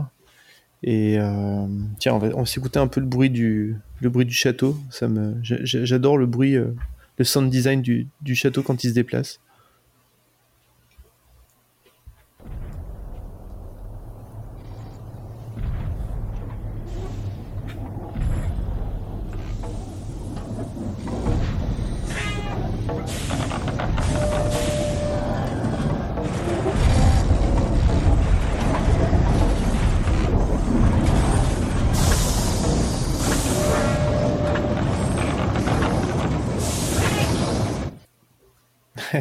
Alors, qu'est-ce que t'en penses, toi, de, du château lui-même? Moi, j'adore le, j'adore ce château. Il y a un truc, euh, enfin, le film, il a vraiment une grosse, une forte identité visuelle. Et ce film, je l'avais vu plusieurs fois. Et euh, là, je l'ai revu évidemment pour, pour préparer le podcast, mais je l'avais vu il y a pas super longtemps. Et en fait, je me rends compte qu'à chaque fois, je me rappelais très bien de, du visuel et très peu de l'histoire. Et, je pense que le château, il est pas pour rien, quoi. C'est-à-dire qu'il est tellement, euh, il est tellement classe, il est tellement, il est tellement beau. Euh, enfin, moi, je, enfin, faut aimer, faut aimer cette esthétique, mais moi, j'adore. Et, euh, et, du coup, il reste vraiment en tête. Et en même temps, il, est, il est, enfin, il est assez représentatif de, ben, un petit peu du, du, du, film, en fait, quoi. On dirait un, peu un empilement de, de, de trucs, de, oui. plein de choses qui arrivent à s'articuler, qui arrivent à fonctionner ensemble un peu bah, de manière magique, quoi, par, euh, par, une, oui, par une magie euh, portée par Miyazaki, qui fait que ça arrive à fonctionner, alors que, bon, a priori, tous les, les, éléments qui composent le château sont pas censés fonctionner ensemble. Quoi. Bah D'ailleurs, euh, ils ne dépendent que de la puissance de Calcifer, et dès que, dès que cette puissance s'émousse un peu, le, château, le château ne tient plus, en, ne tient plus ensemble. Quoi. Mmh, c'est ça. C'est pas une vraie machine. c'est pas une vraie machine, comme et euh, bon, on sait que, on sait que chez Miyazaki, euh, les machines, c'est important aussi. Ça lui tient à cœur. Et donc là, c'est pas une machine. Mais dans le film, il y a d'autres machines à côté. Il y a des trains, il y a des avions. Ah ouais, il y a, des bateaux. Euh, Après, il tout, d'ailleurs, ils ont tous. le château, c'est celui qui a la plus forte identité visuelle. Il y a vraiment un côté, côté look rétro-futuriste, steampunk, enfin, que moi j'adore, quoi. Vraiment, avec il paraît que c'est inspiré un peu de bah, l'esthétique steampunk quoi, d'Albert euh, Robida en fait, qui était un illustrateur à la, fin, à la fin du 19e, un peu dans la veine de, Jules Verne. Et, euh, et d'ailleurs, Robida a écrit un, un, livre qui s'appelait Le chalet dans les airs, donc à mon avis, il doit y avoir. Euh, je l'ai pas lu, mm. mais je pense qu'effectivement, enfin, il y a pas mal de choses qui se recoupent un peu là-dedans. Et, et on voit qu'il s'est vraiment lâché sur le, sur le design du château, mais aussi de tous les, de toutes les, autres machines, quoi, de tous les engins de guerre, de tout ce qui, de tout ce qui vole. Hein. évidemment. et, et, voilà, et comme tu disais, bah, pareil, il y a un problème, on va dire, d'apparence, c'est que l'intérieur enfin l'intérieur du, du, château est pas possible quoi par rapport à l'extérieur il a l'air gigantesque et finalement dedans il y a trois petites pièces enfin il y a vraiment une voilà une opposition entre bah, entre ce qu'il a l'air d'être et ce qu'il est ce qu'il est vraiment alors et en plus de ça il a des portes qui s'ouvrent partout c'est ça en fait c'est un peu le c'est un peu l'inverse du, du Tardis de Doctor Who ah oui parce que le TARDIS, euh, c'est pareil, parce que du coup, ça, ça, ça voyage dans, dans, le temps et l'espace. Mais le, le, grand truc du TARDIS de Doctor Who, c'est it's bigger in the inside. C'est plus grand à l'intérieur. Parce que c'est à la base, c'est une cabine et quand tu rentres, c'est gigantesque. Et là, c'est un peu l'inverse, quoi. De l'extérieur, c'est un truc énorme, monumental. Puis quand tu rentres, t'as une petite bicoque, en fait. Avec, euh, Oui, c'est marrant. Et, et, euh, et, donc, chaque porte s'ouvre sur un, un lieu différent. Euh, alors ça c'est pareil, c'est pas très bien expliqué, mais on comprend à la fois avec le livre et avec le film que, euh, que les portes sont dans, s'ouvrent dans chacun des royaumes qui, qui, se font la guerre, quoi, en fait. Ouais. Euh, et donc Aoru a un nom différent dans, dans chacun de ces, ces royaumes. Et il y a plusieurs identités où ils utilisent bah, selon les endroits où il est et selon un petit peu ce qu'il arrange. Quoi. Pendragon, Jenkins. Voilà. Et à la fin, et enfin, au, bout d'un moment, euh, il va même installer le château dans la boutique de chapeaux de, de Sophie. Ouais. Ah, parce on, parlait tout à l'heure, on disait qu'elle, elle, comme c'est normalement une jeune fille et que c'est un peu un récit euh, initiatique, mais c'est un récit initiatique euh, un peu particulier parce qu'à la fin, presque tout le monde revient à sa, sa place, en étant changé, en étant différent. Et elle, géographiquement, elle part à l'aventure et elle, atterrit dans sa, dans sa boutique de chapeaux. Je vais vous parler du dessin animé Le Château ambulant. Ce que j'aime, c'est surtout la fin où Sophie et Aourou vécurent heureux. J'ai eu peur de rien, j'ai tout aimé. Il n'y a rien qui m'a rendu triste. Ce que je pense des personnages. Sophie est une fille courageuse et gentille. Elle ne baisse jamais les bras. Aoru est mystérieux. Il cache des choses. Calcifer est un, est un gentil démon. Je le trouve drôle. Navel épouvantail est attachant et il aide les autres. La sorcière est méchante, mais on ne peut pas lui en vouloir car elle a eu un sort. Je vais vous dire ce que je pense du château. Pour moi, ce n'est pas un château, mais une grande maison. J'ai adoré la porte magique parce que je pourrais visiter plein d'endroits. Si je serais Sophie un vieille, je serais comme elle Sauf quand il y aurait du danger, je ne sortirai pas parce que j'ai peur. Merci Laura. je trouve qu'il y, a des choses intéressantes sur les, sur les personnages, quoi, justement, sur la caractérisation des, des personnages, euh, sur, euh, sur le caractère de, de Sophie, quoi, qui, ce qui ressort, c'est voilà, c'est le côté, euh, côté courageux, le côté, côté un peu téméraire et tout ça. Et, et bah, enfin, encore une fois, c'est une héroïne de, de Miyazaki, euh, donc euh, bon, forcément, euh, forcément, elle en voit quoi. Oui. et alors bon, c'est pas, c'est pas comparable avec ça, nous, avec Nausicaa, avec des, des, des, des, qui sont plutôt des aventurières et tout. Elle, au final, est quand même cantonnée à des rôles très féminins, c'est-à-dire le ménage, la tenue de la maison et tout ça. Mais bah, encore une fois, c'est elle qui porte tout, c'est elle qui a la force de caractère et, et c'est elle qui va pousser Aourou vers le vers le haut quoi qui va vraiment le, faire grandir le faire le faire mûrir et, euh, et quand Laura dit qu'Aourou est un personnage mystérieux voilà a bien compris que bah, que effectivement il y a plein d'aspects euh, il y a plein d'aspects euh, plein d'aspects chez lui quoi plein d'aspects chez lui qui est dont, dont, un qui est à la fois qu'il est on dit de lui qu'il est un magicien extrêmement doué un des plus doués de sa génération, euh, et en même temps un des plus, enfin, qui, qui se refuse à son destin aussi. Euh, on voudrait qu'il vienne, euh, comment dire, sauver, sauver la mise de la, de, de l'un des deux camps pendant la guerre.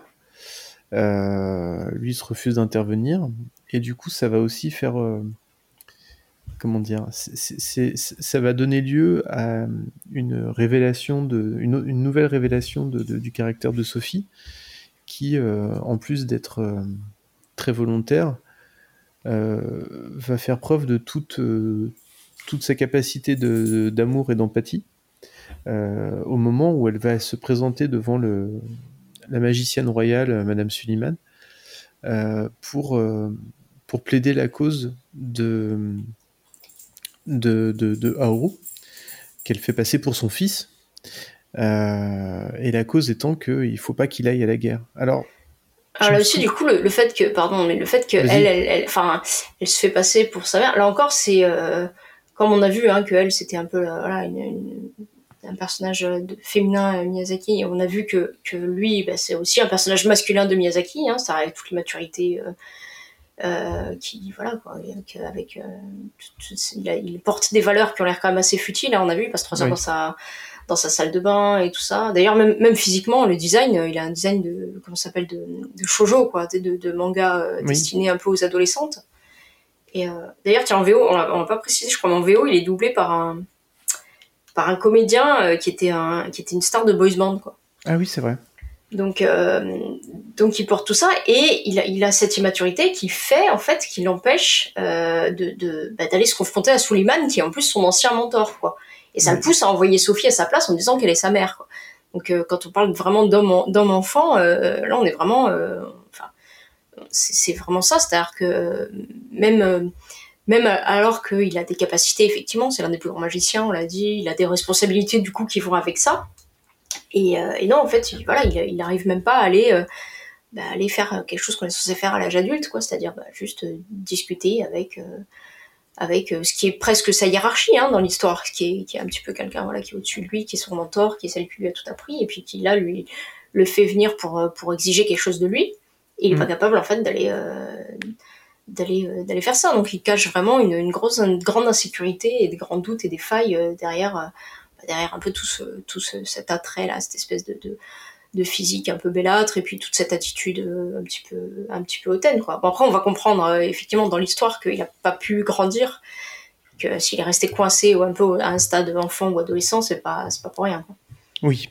Et alors, dans le livre, c'est assez drôle parce que la, la- la mission de Sophie, c'est de- de- d'aller voir le roi, qui est d'ailleurs très gentil, très, très bienveillant, euh, Oui, qu'il y a sa fille euh, qui joue dans qui, qui a sa fille sur les genoux, etc. Enfin bref.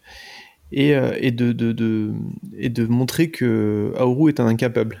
Enfin, donc il faut pas qu'il y aille. Alors qu'il y a, dans, dans le livre, c'est la mission, c'était de retrouver le frère du roi. Mm. Et qui, qui était le, le, le prétexte de la guerre, enfin, ou- de la guerre d'ailleurs qui avait pas, n'est pas encore éclaté, je crois, dans le livre. Il me semble. Je sais plus. Euh, je crois qu'il n'y a pas encore la guerre, il me semble, dans, dans le livre Non, effectivement, je crois que ça part justement de la disparition. euh. du frère. Et je, te propose qu'on écoute la discussion entre, euh, entre Sophie et, et- et Madame Suliman, parce que je la trouve hyper intéressante, et je trouve qu'il y, a un- il y a un vrai basculement dans le film à ce moment-là, d'ailleurs. Et je trouve que c'est le, le... Enfin, moi, à titre personnel, je trouve que le film devient vraiment euh, passionnant à partir de ce moment-là. Mais... euh, Enfin, c'est pas qu'il soit pas intéressant avant, mais euh, je trouve qu'il il décolle complètement à ce moment-là. Le démon s'est emparé de son cœur et Aoru a fini par me quitter. Il s'est détourné de moi. Tous les pouvoirs que je lui ai transmis, il ne les utilise qu'à des fins personnelles. Madame Pendragon. Oui. Votre fils est un garçon très dangereux. Sa puissance est désormais trop grande pour quelqu'un qui n'a pas de cœur. S'il poursuit cette voie, il connaîtra le même sort que la sorcière des Landes. Qu'on nous l'amène.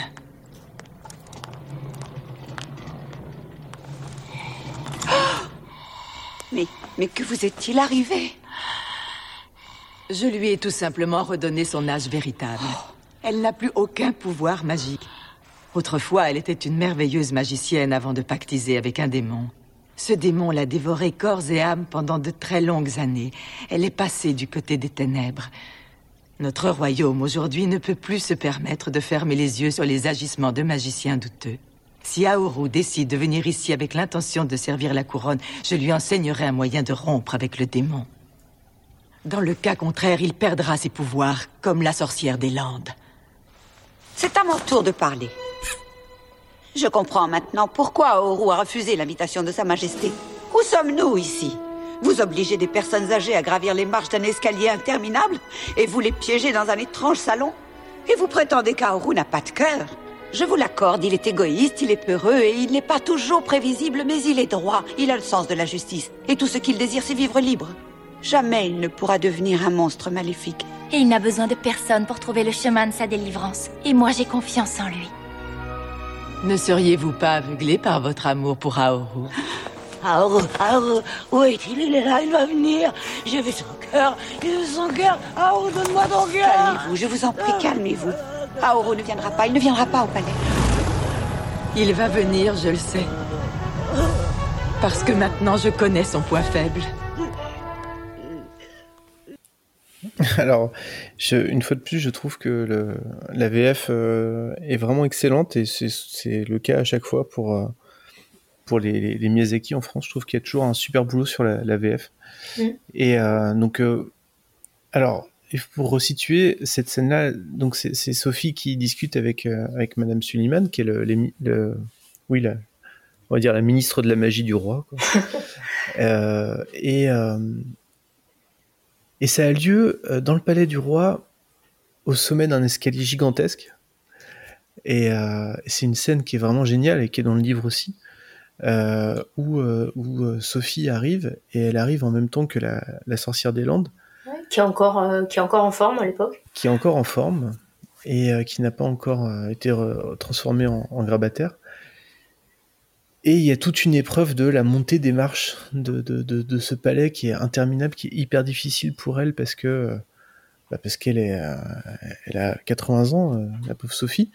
Enfin, son corps a 80 ans. Et, euh, et à côté d'elle, il y a aussi la sorcière des Landes qui qui est énorme, qui, qui est énorme et qui, qui pour qui c'est très difficile. Qui vieillit au fur et à mesure, enfin qui perd de plus en plus tout son, bah, tous ses pouvoirs au fur et à mesure qu'elle monte, quoi.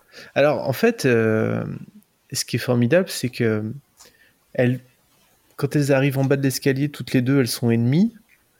Et quand elles arrivent en haut, elles se sont rapprochées, en fait.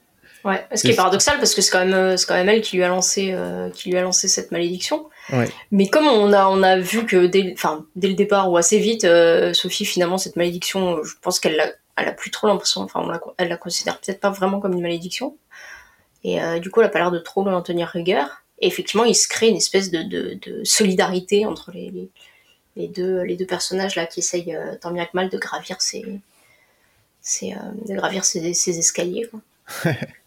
Alors une fois arrivé en haut, la sorcière des Landes va se, se retrouver enfermée dans une, dans une, ouais, dans, dans une espèce de, salle étrange qui ressemble un peu à une, une lanterne magique. Euh, et elle va perdre son alors euh, perdre son ses pouvoirs et devenir une, une très très vieille dame pour le coup. Elle a retrouvé son âge réel hein, d'ailleurs, ce que ce que dit la oui. Suleiman apparemment. Et elle euh, et donc on l'entend marmonner je veux le, le cœur d'Aoru, le cœur d'Aoru. Ce qui est visiblement son obsession depuis très longtemps. Voilà. Et, euh, et donc voilà, donc c'est encore un, un, extrait où, où en fait il y, y, a des moments précis dans le film où beaucoup de choses sont dites. Et, euh, il faut être attentif parce que finalement, tout, tout est dit à ce moment-là, en fait. On comprend que Sophie déborde d'empathie, y compris pour, pour des gens qui lui ont fait du mal. Et, euh, et ensuite, bon, bah, il va, va s'en suivre un, affrontement euh, avec, avec Madame Suliman, entre Aoru et Madame Suliman, une, poursuite dans des objets volants, parce qu'on est quand même chez Miyazaki. Ce qui est intéressant, c'est que dans l'extrait, euh, sans, sans, le voir, on comprend aussi que le, on comprend en français d'ailleurs, que le, le, le, la malédiction, euh, elle est pas figée en fait hein, de, de Sophie, puisque Sophie, elle, euh, elle est pas vieille, pareil tout le temps quoi. Oui. Et là, on entend sa voix qui rajeunit parce que Sophie, au fur et à mesure, selon la confiance qu'elle a en elle, selon, bah, selon comment elle est, selon un peu son état d'esprit, en fait, elle, elle est plus ou moins vieille pendant le pendant le film et ça et ça change ça change tout le temps. Oui. Euh, on voit que quand elle dort par exemple, elle redevient elle redevient jeune et là elle est portée par son discours et bah, par par l'amour en fait qu'elle a pour pour Aoru et donc euh, on entend sa voix. Je veux dire, je crois qu'en VO il y avait qu'un dou qu'une doubleuse par contre. Mais, euh, mais en VF en VF il y a plusieurs doublages et du coup ça nous permet nous là de de de de, de réaliser qu'elle rajeunit pendant son discours et ça apprend aussi quelque chose qui est qui est explicite dans le livre, mais pas tellement dans le film, qui est que Sophie est quand même aussi un personnage qui, qui porte la magie en elle, quoi. Oui, c'est vrai. Qui est, euh, et, et euh, dans, dans, le, dans, le, dans le livre, ils finissent par le, par le dire, quoi, dire qu'elle a, elle a aussi des ce qu'elle, qu'elle ignorait elle-même, mais qu'elle a aussi des, des pouvoirs magiques. Et là, face à Suliman, qui forcément doit s'en rendre compte, puisque c'est quand même une des plus grandes sorcières, euh, voilà, le fait que, que à ce moment-là, elle, elle ait un changement d'apparence, qu'elle arrive à, se rajeunir sans, le vouloir elle-même. Euh, bon, de toute façon, c'est assez. euh, Enfin, nous, ça me paraît assez évident quand même qu'elle a des pouvoirs magiques, quoi. Même la, manière dont elle, interagit avec euh, Calcifer, par exemple, ce qui se passe avec le, avec le, avec le navet, là, avec, la- avec l'épouvantail. Donc, euh, dans, dans cet extrait, du coup, il y a beaucoup, beaucoup, beaucoup d'éléments qui, qui apparaissent, quoi. Alors c'est marrant parce que moi j'avais, je, je- pour moi sa magie c'est c'est le- c'est l'empathie et le et l'amour, mais euh, mais euh, mais bon, euh, oui oui. alors c'est vrai que dans, dans le une fois de plus dans le le livre est beaucoup plus explicite sur sur plein de choses. Effectivement, à la fin, alors à, à la fin du livre, il y a une- un affrontement avec la sorcière des Landes qui pour le coup est assez assez violent même. Euh, là, on n'a pas du tout ça dans, dans le film, pas du tout. Euh, c'est même euh, presque gore euh, à la fin du à la fin du livre en fait. Ah ouais, c'est- Euh, mais en tout cas, oui, en fait, moi, parce qu'on on la voit euh, comment dire, on la voit euh, retrouver ses, ses traits de jeunesse. Alors, c'est différents types de jeunesse en plus, parce qu'elle peut être jeune avec les cheveux gris ou euh, vieille mais moins vieille. Enfin, voilà, Oui, c'est ça. il y a différentes choses. Mais c'est quand Aoru la voit dormir au tout début, avant même qu'ils se, qu'ils se parlent euh, pour la première fois, il la voit jeune en fait. Mm. Euh, alors moi je pensais que c'était parce que il savait déjà qui elle était et, et que c'était aussi. euh, bah, ça m'a rappelé, aussi Porco, euh, Porco Rosso, quoi. où Quand Complètement, se, ouais. se réveille, en fait, et tout à coup, elle le, elle le, elle le voit, euh, enfin, ou elle croit le voir, en tout cas, c'est très, euh, c'est très rapide. Mais je, mais je, oh, je trouve que Aoru est un, a un côté Porco Rosso euh, d'ailleurs, enfin un côté Marco quoi. Oui. Euh, Et au côté aussi Aku de Shihiro, euh, il y a des personnages qui, voilà, qui se. De toute façon, les personnes, enfin, les, les- pareil, la malédiction, c'est quand même un truc, euh, truc très récurrent hein, euh, oui. chez, euh, chez Miyazaki. La malédiction et la transformation, euh, la transformation des corps. Quoi. Ouais, complètement. Complètement, ouais. Ouais, complètement. Euh, c'est une émission qui est difficile à mener parce que, comme le film est part dans tous les sens, Ah, c'est ça. Nous aussi, du coup. nous aussi un peu, On s'est dit qu'on allait être raccord. difficile de faire autrement.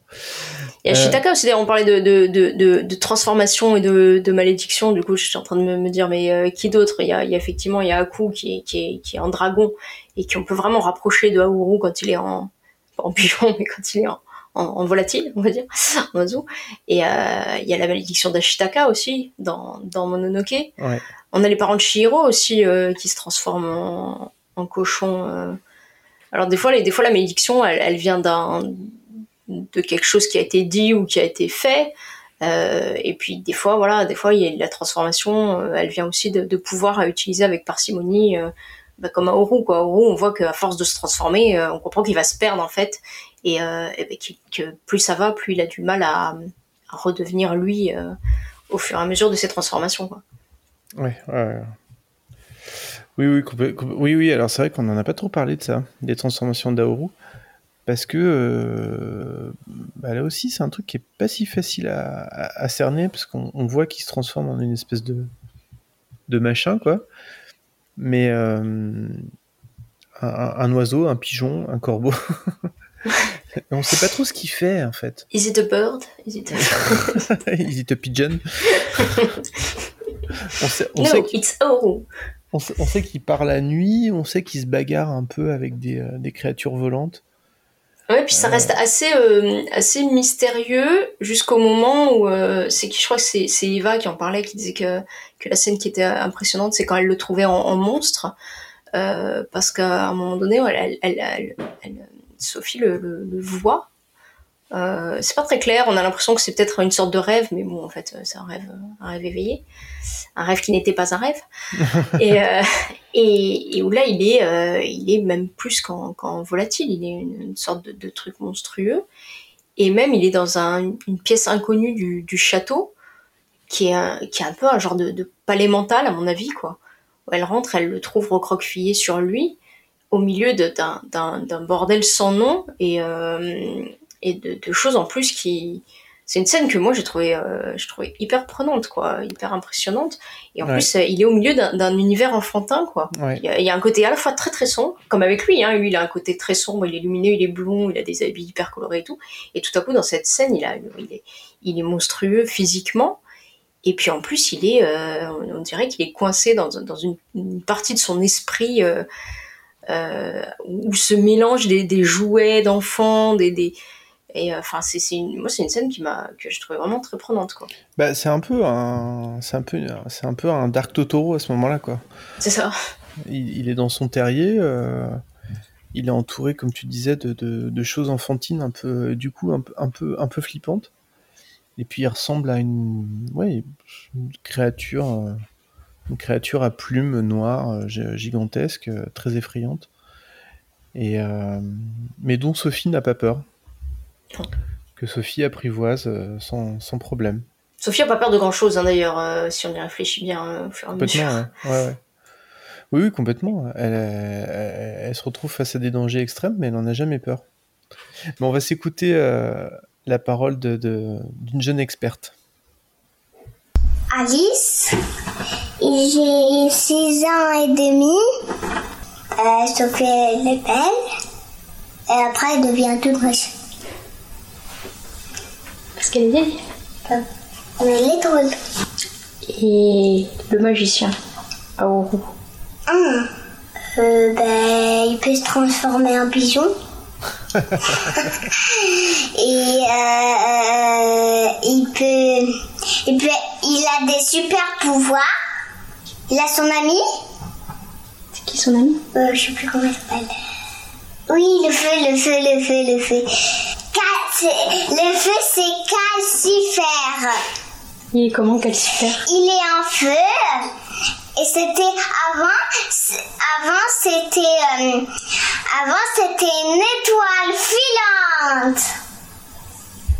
Mais c'est devenu un feu qui fait marcher, qui fait marcher le château. Alors comment elles sont les scènes de guerre? Oh, ça fait dur. Ben, il y a un bateau avec un avion qui l'a enflammé, le bateau. La sorcière des Landélés, grosse. Ben, Aourou, il est euh, gentil et il, et il devient du slime parce que. Parce que je sais pas. Quand elle a fait le ménage, bah, avait les cheveux, il avait les cheveux orange. Il a dit autant mourir. Si j'avais un château ambulant, j'irais où je veux et j'irais euh, vers l'aventure et au-delà. J'aimerais bien avoir un calcifère dans la cheminée. Ah, on aimerait tous avoir un calcifère dans la cheminée. Carrément. Ah, on n'a pas beaucoup parlé finalement de ce personnage, mais il est, il est super. Enfin, moi, c'est un perso secondaire euh, que je trouve génial, quoi. Ah, complètement, ouais, complètement. Euh, merci Alice, du coup. Euh, Calcifère dans la cheminée. Mais euh, ouais, un, est un- en plus c'est le le personnage qui fait le lien entre tout et tout le monde quoi. C'est ça, c'est lui qui tient tout. C'est lui qui fait le lien, euh, c'est lui qui tient le château en, en entier. Euh, c'est lui qui fait le lien avec euh, Aoru, c'est lui qui fait le lien avec euh, avec Sophie. Et puis et puis il est drôle quoi. Il est rigolo. Il est, il est- il est drôle et puis alors en plus ce que j'aime bien c'est qu'on est il est il est pas on n'est pas chez Disney encore une fois il est pas anthropo anthro Anthro- anthropophage, non. formifié. Bon, il a pas Ouais. trop une apparence humaine. non voilà, on lui a pas trop, on lui a pas trop collé des caractéristiques humaines. Il a, il a, bah, il a des yeux, il a, il a une bouche, il a des fois des sortes d'ersatz, un peu de, de membres, de membres supérieurs et inférieurs. Mais, euh, mais, mais j'aime bien en fait qu'on lui ait gardé cet, cet aspect hyper, euh, hyper simpliste, hyper démoniaque, alors que c'est un personnage euh, complexe quoi. Alors on l'appelle un démon, mais il est tout sauf un démon. Ouais, enfin démon, démoniaque, quand je dis démoniaque, c'est ouais, plus au niveau de sa, de sa puissance, Non, mais- on va dire, et du fait qu'il ait des pouvoirs. Non, mais on dit, on Euh, dit, on dit que c'est un démon. D'ailleurs, démon, d'ailleurs, il s'appelle Calcifer. Enfin, mais euh, il s'appelle Calcifer dans le livre et, dans le livre, il, a il est décrit comme euh, avec un visage plus adulte, enfin, plus, plus, plus longiligne, enfin on l'imagine plus comme... Euh, comme euh, il fait un petit peu plus peur dans le livre. Ouais. dans le film, il est très... c'est une présence rassurante, il est un peu tête de mule, mais il est vraiment pas méchant, quoi. Ah oui, c'est vraiment le, truc, le bougon, bougon râleur, là, puis du coup qui, qui fait un pendant intéressant à, au caractère de Sophie, quoi. Ouais.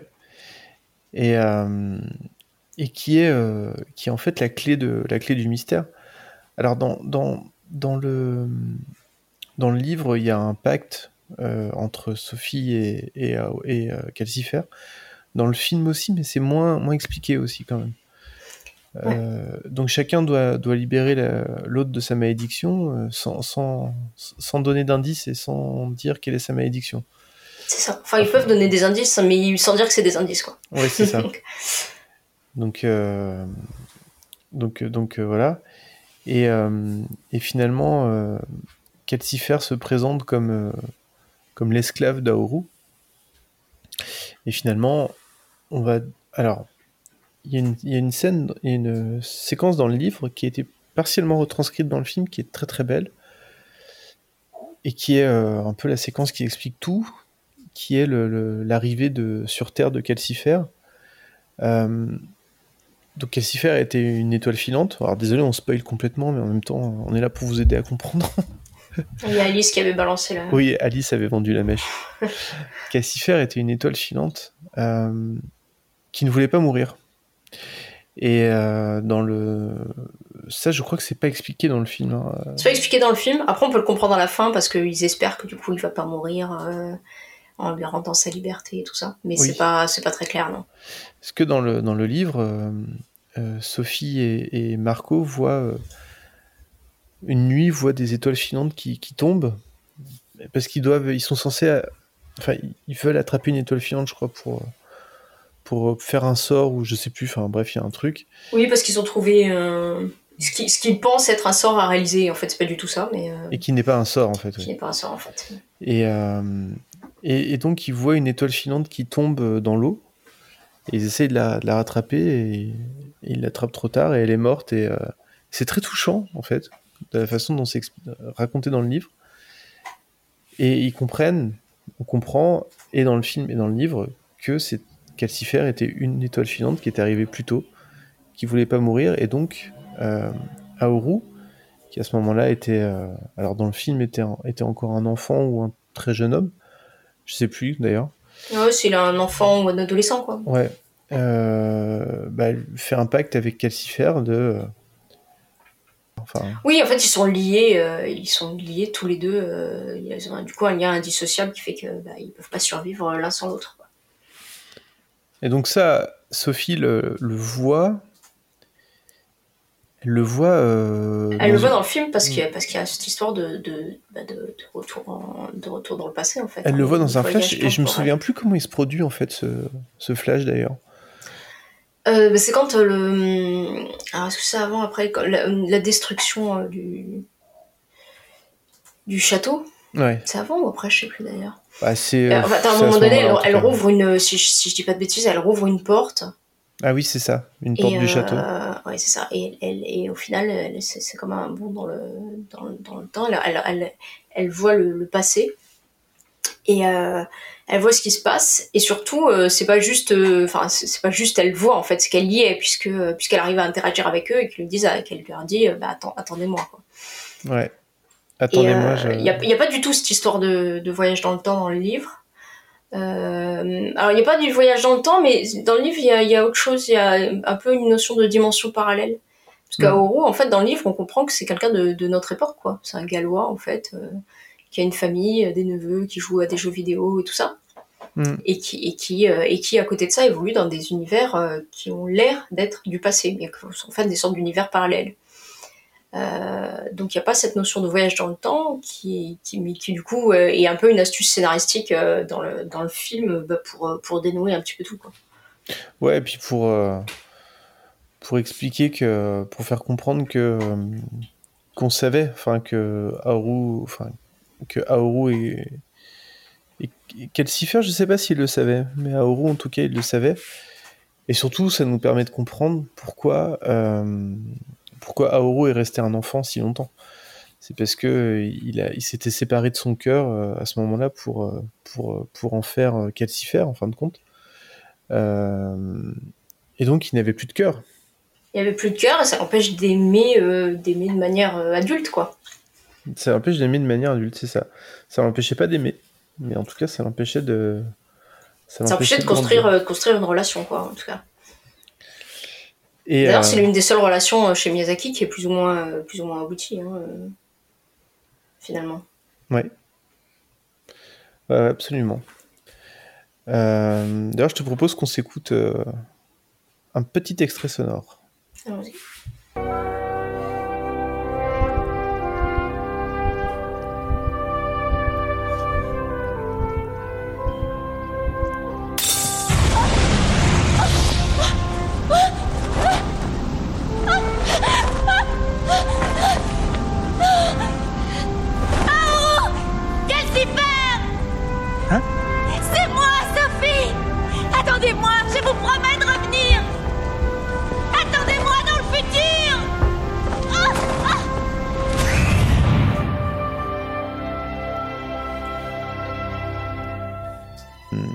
Voilà. Donc euh, c'est comme dans Trop détective, euh, le temps est un, un cercle plat. On n'a pas beaucoup parlé de la guerre. Euh, Non, pourtant, elle est importante. Hein. Elle est, alors, c'est c'est très bizarre. Elle est à la fois importante et à la fois absente. Elle est, elle est à la fois, euh, à la fois présente parce que, euh, qu'on voit qu'il y a des bombardements. Alors, il y a un moment, il y a une bombe qui manque de, s'écraser sur la boutique, euh, enfin, sur le château quand il est devenu la boutique. On voit un, navire qui revient euh, à moitié détruit. On voit que ça, ça occupe les conversations de, de tout le monde. Et en même temps, c'est un peu loin, c'est un peu lointain, c'est un peu ailleurs. C'est euh, Oui, la seule fois où c'est où c'est visible dans la ville, euh, bah, il y a, enfin, c'est un côté un peu festif, quoi. Il y a le, le défilé, euh, le défilé militaire. ouais, Euh, et en même temps, il y a ces personnages. Enfin, moi, je trouve qu'on montre quand même un peu tous les aspects de la guerre, même si elle a l'air lointaine avec tous ces bombardements et tout ça. Mais il y a ces espèces de personnages là, de, de soldats, soldats caoutchouc là, qui s'insinuent un peu partout dans la dans la ville. ouais, Et je trouve qu'il représente assez bien, métaphoriquement, le, voilà, le côté euh, insidieux de la guerre. Même quand les combats sont loin, euh, la guerre, elle est là quand même. Elle, est, partout, elle est à tes portes, elle est, euh, chez tes voisins et tout ça. Et alors, euh, c'est complètement un pour, le roi qu'on voit à peine, hein, mais bon, on voit que c'est un espèce de jeu. C'est un truc, il déplace des pions sur une carte et puis euh, euh, il trouve ça, il trouve ça rigolo, il est content et Ouais, puis on nous fait bien comprendre que c'est absurde parce qu'en fait, on sait même pas qui se bat contre qui, et on sait même pas exactement pourquoi. Enfin, on, comprend euh, vers la fin que c'est- un peu une lutte d'ego entre les entre des, magiciens et que ça part un peu de malentendu aussi apparemment sur la disparition du, prince euh, du prince Justin justement. Mais euh, mais voilà, tout ça, ça n'a aucun aucun sens. La guerre, elle a l'air de s'arrêter comme elle euh, comme elle s'est lancée et elle a l'air enfin on, nous cache un peu les tenants les aboutissants et euh, du coup ça a l'air vraiment euh, ça a l'air d'être une absurdité sans nom dès le départ quoi Ouais. Euh, je pense qu'on aura, on aura l'occasion de, parler un peu plus du, rapport à la guerre de, Miyazaki. On a déjà, on en a beaucoup parlé avec Nausicaa et Porco Rosso, surtout. Et on va bientôt parler du vent se lève, et là, ça sera un autre gros sujet. Alors, j'ai un, un spécialiste en guerre euh, qui a quelque chose à dire sur, sur le sujet. N'enregistrez pas, il faut recommencer. Bon, alors, redis comment tu t'appelles. Je m'appelle Leandro, j'ai 9 ans, je suis le fils de Martin Camara, celui qui fait ce podcast. Euh, il est comment ce château? Euh, il est ambulant. T'as rien remarqué sur les différentes portes? Ah oui, les portes, elles peuvent aller. On peut aller où on veut sur les portes. Peux aller au pays et à différents pays. Le pays qui est en guerre et l'autre pays qui est en guerre contre l'autre pays. Ouais. Donc lui, il aide les deux pays. Alors, il y a de la magie, et qu'est-ce qu'il y a d'autre aussi dans cette histoire? Il y a des bombardiers. Ah. Voilà. Ils sont comment? Mais déjà, ils ressemblent pas du tout aux bombardiers de la Seconde Guerre mondiale, ni ceux de la Première Guerre mondiale, ni ceux de aujourd'hui. On dirait des, des énormes vaisseaux euh, de, comme dans un autre film qui s'appelle Nausicaa, qui larguent des bombes. Et beaucoup plus grandes que les, les bombes qu'on connaît nous. D'accord. Et qui font beaucoup plus de dégâts. Non, beaucoup moins de dégâts, je veux dire. T'as Et- compris pourquoi il y avait la guerre? Non, j'ai pas compris pourquoi ils se faisaient la guerre. Hmm. Comme il dit, c'est une guerre insensée.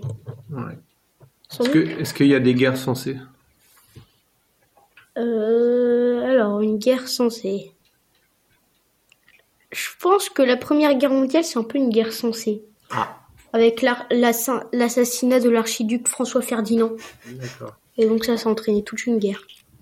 Qu'est-ce que, est-ce qu'il y a quelque chose que t'as pas aimé euh, dans le château non, ambulant? Non, j'ai pas, pas de choses qui que j'ai pas aimé. Tu préfères le château ambulant ou pour Corosso? Je sais pas. Et la musique, elle t'a bien plu?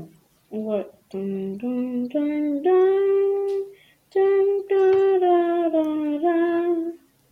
C'est pas la chanson d'un autre film, ça Tu sais, les musiques de films, des fois, elles se ressemblent un peu. mais bon.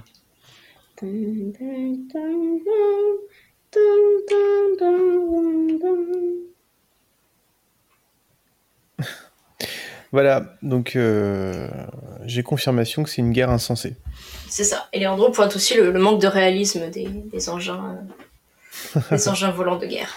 Oui, il y a des beaux. euh, euh, Il y, a, il y a des très très beaux designs de- d'objets volants, d'engins volants dans, dans Château Ambulant aussi. Ouais. C'est, euh, on les voit un peu vite fait, mais euh, il y a des, beaux- c'est des, des espèces de d'avions qui battent des ailes un peu. Ouais. Qu'on retrouvera un tout petit peu dans, dans Le vent se lève.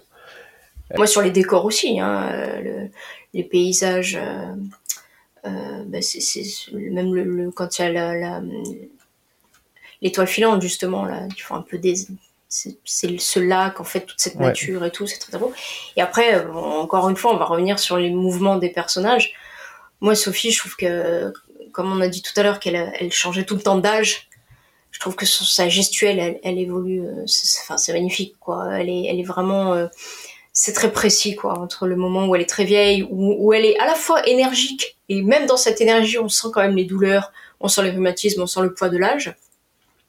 Et, euh, et sur par contre sa manière de se mouvoir bah, quand elle euh, quand elle rajeunit ou au début quand euh, quand elle est dans la rue et que bon elle est un peu elle est pas sûre d'elle et qu'elle a une espèce de démarche un petit peu raide un petit peu pressée d'arriver euh, un peu la, fille qui veut pas trop être vue Enfin, moi, je trouve qu'il y a un boulot euh, sur, euh, sur le, les mouvements de Sophie qui sont, qui sont, qui sont énormes.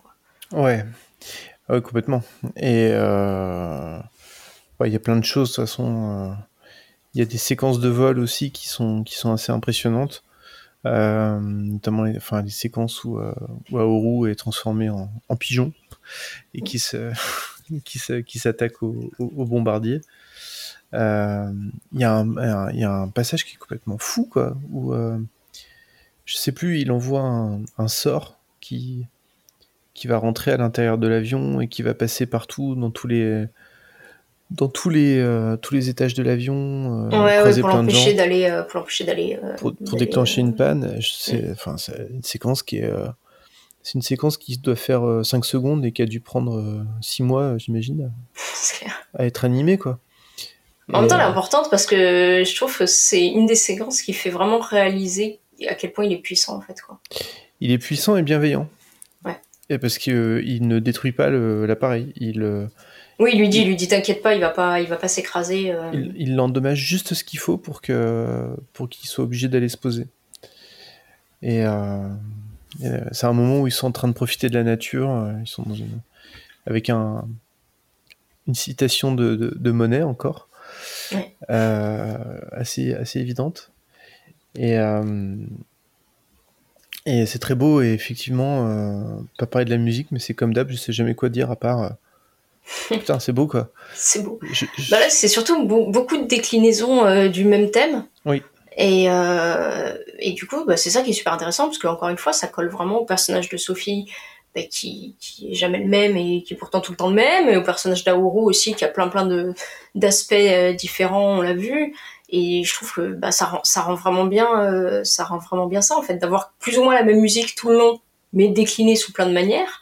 C'est hyper raccord avec, euh, bah, avec, avec ce qu'on voit et avec ce que ça veut et avec ce que ça veut véhiculer comme idée quoi.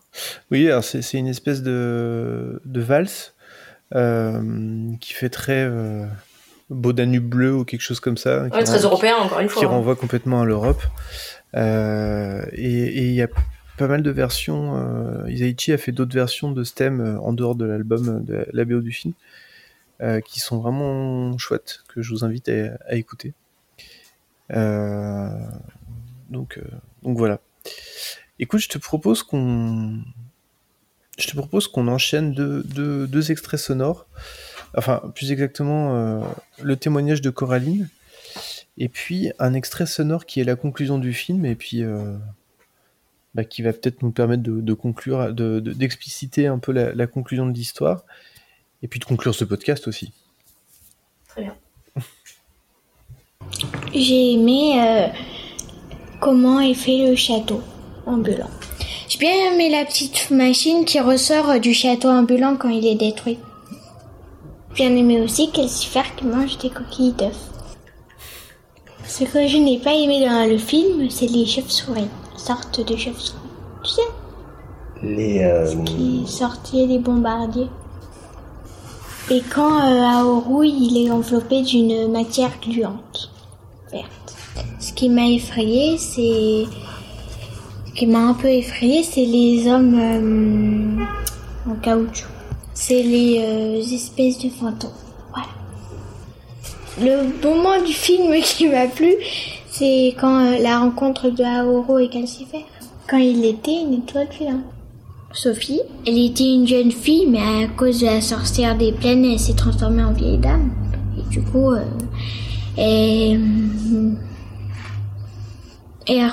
rencontre un...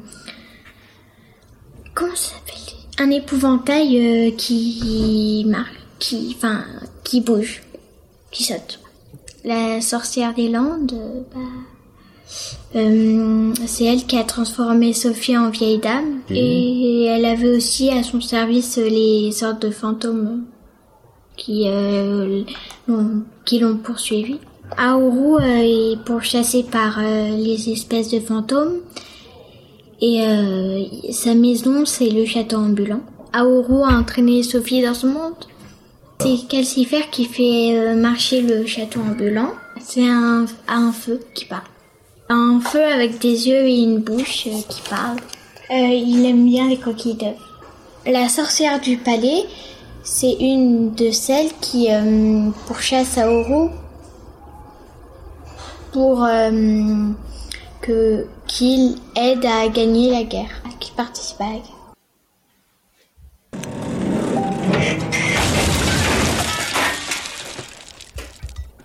Ne t'en fais pas, Navet, ça va aller. Je te trouverai une belle branche, bien droite et bien solide. Je te remercie pour tout.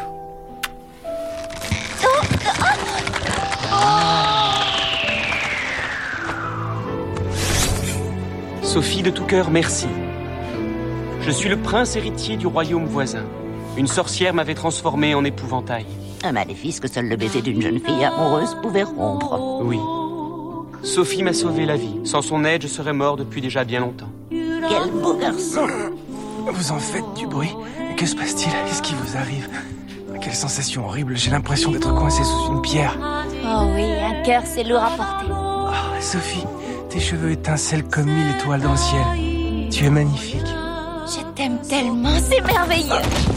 Oh Ressens-tu la puissance de cet amour? Alors retourne vite dans ton pays. Il est grand temps de mettre un terme à cette guerre. Certainement, madame, je m'engage à le faire. Quand la guerre sera finie, je serai heureux de tous vous revoir. L'inconstance des sentiments est la seule chose durable en ce monde. Voilà un bel homme qui parle fort joliment. J'attendrai ton retour avec impatience.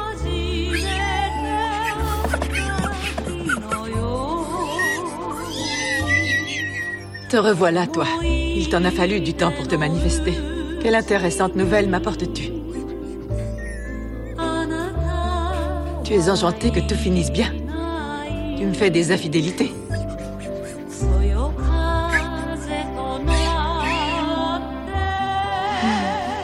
Je crois que le message est clair. Fais venir notre Premier ministre avec le chef d'état-major. Que l'on mette un terme définitif à cette guerre insensée. Bien, madame. Regardez, c'est Calcifer Bonjour mon ami, quel bon vent t'amène Je brûlais d'envie de tous vous revoir. Et puis on nous annonce de la pluie là-haut. Tu auras toujours une place dans notre cœur.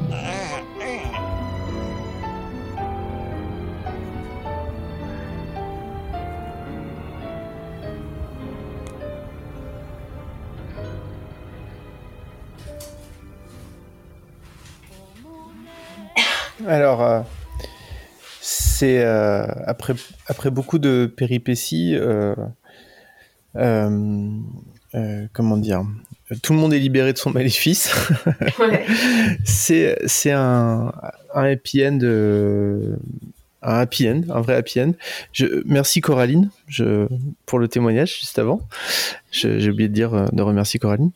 Alors c'est, il, a été, pas mal reproché à Miyazaki cette fin, euh, peut-être un peu trop joyeuse.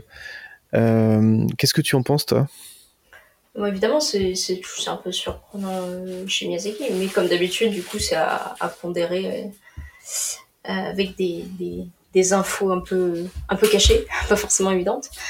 Euh, mais euh, bah déjà, pour revenir un petit peu sur, euh, sur les circonstances quoi, de, de, cette, de cette fin, c'est-à-dire qu'on a vu dans les témoignages que voilà, pour, pour les enfants euh, et pour tout le monde d'ailleurs, euh, la fin c'est ils vécurent heureux et ils ont beaucoup d'enfants. Et mais, mais ce qui se passe avant ça, c'est quand même la libération de, de tout le monde hein, dont tu as parlé, qui est quand même vraiment le, le, le, le, le truc important. Parce qu'apparemment, enfin, c'est c'est presque c'est cet, comment dire, cet élément-là, à mon avis, qui est le plus important. quoi. C'est la, la liberté qui retrouve les, les personnages. Ce qui est surprenant, c'est qu'au final, ils, ils reprennent plus ou moins chacun le- la même place qu'ils occupaient avant.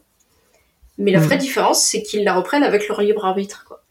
Ils la reprennent, euh, c'est-à-dire que Mhm. Calcifer, euh, il est libre, donc il peut, il peut partir. Et la première chose qu'il fait, c'est revenir en fait. Quoi. Oui. Et revenir refaire fonctionner le, le château, puisque le château a été reconstruit, puisque Sophie l'avait détruit euh, afin de sauver Aoru en fait, parce que comme euh, bon, pendant la guerre, là, on, on arrivait du coup, euh, bon, le château avait été repéré, et elle prend la décision de, le- de le détruire intégralement. Avec l'aide de enfin en enlevant en fait Calcifer quoi de la de la base du château un côté un peu je sais pas comment dire tout cramer et repartir sur des sur des basses scènes Ouais. et du coup euh, du- coup ils reconstruisent un, un- un- quand même un petit château et Calcifer revient mais la vraie différence c'est que maintenant il maintenant il est libre quoi maintenant il a choisi en fait de, de revenir et ça, bah ça, ça change tout pour les, pour les personnages, en fait, de- de- d'être à la place qu'ils sont, mais pas parce qu'ils y sont contraints, mais parce qu'ils le veulent, quoi. Oui, et, euh, et Calcifer est beaucoup plus fort en étant libre. Tout à fait. Puisque Après, le- ça, ça m'a- moi, ça m'a un peu évoqué les. C'était, le film a bientôt 20 ans, hein, mais entre-temps, euh, Miyazaki a pris euh, trois retraites.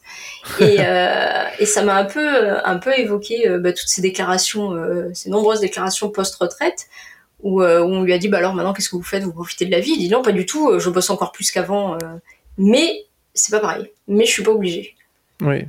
Euh, bon, au final, euh, il, s'y oblige de nouveau en se relançant dans des, dans d'énormes, dans d'énormes projets et tout ça. Mais ça m'a un peu évoqué ça, en fait, euh, la, la différence, comment on vit les choses selon que, selon comment on vit les mêmes choses selon que, que ce qu'elles sont contraintes ou selon qu'elles sont choisies, quoi. Oui, oui, complètement. ouais. Et, et c'est, c'est- et le, le château vole à la fin, donc c'est, c'est le, le château dans le ciel et le château dans les nuages. Qui est, c'est aussi le château dans les nuages, c'est le nom du deuxième volume de la, trilogie euh, de romans. C'est, marrant. Et, euh, et puis euh, finalement, c'est, vrai que c'est un, c'est, vrai que c'est un qui est un peu curieux parce que tout, d'un coup, tout se, tout se résout. Donc le, le, l'épouvantail qui était là, qui les accompagnait depuis le début et qui est d'ailleurs un personnage super sympa, que j'aime beaucoup. Euh, Sophie lui fait un bisou et ça, ça le retransforme en prince. C'est, Puis cette transformation, elle est vraiment euh, ah bonjour, je suis le prince. euh.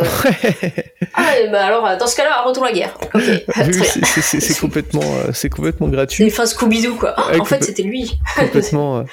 Alors c'est vrai que pour le coup, il y a un truc assez, con- il y, a, il y a ça aussi dans le livre, mais de manière beaucoup plus compliquée et un peu plus crédible du coup, mais mais bon. Et il y a le, le, chien qui est là, on en a pas trop parlé, mais euh, ce chien est quand même, quand même super ri- rigolo aussi. Et euh, et et il y a quelque chose que j'aime énormément dans cette fin, c'est comme elle est très très positive. Euh, Miyazaki a choisi de la mettre un peu à distance. Donc on l'entend dans l'extrême, on ne le voit pas. On voit le- le- chien messager qui envoie, euh, qui retransmet la scène à, à Madame Suliman, qui voit, euh, qui voit ce happy end dans sa boule de cristal.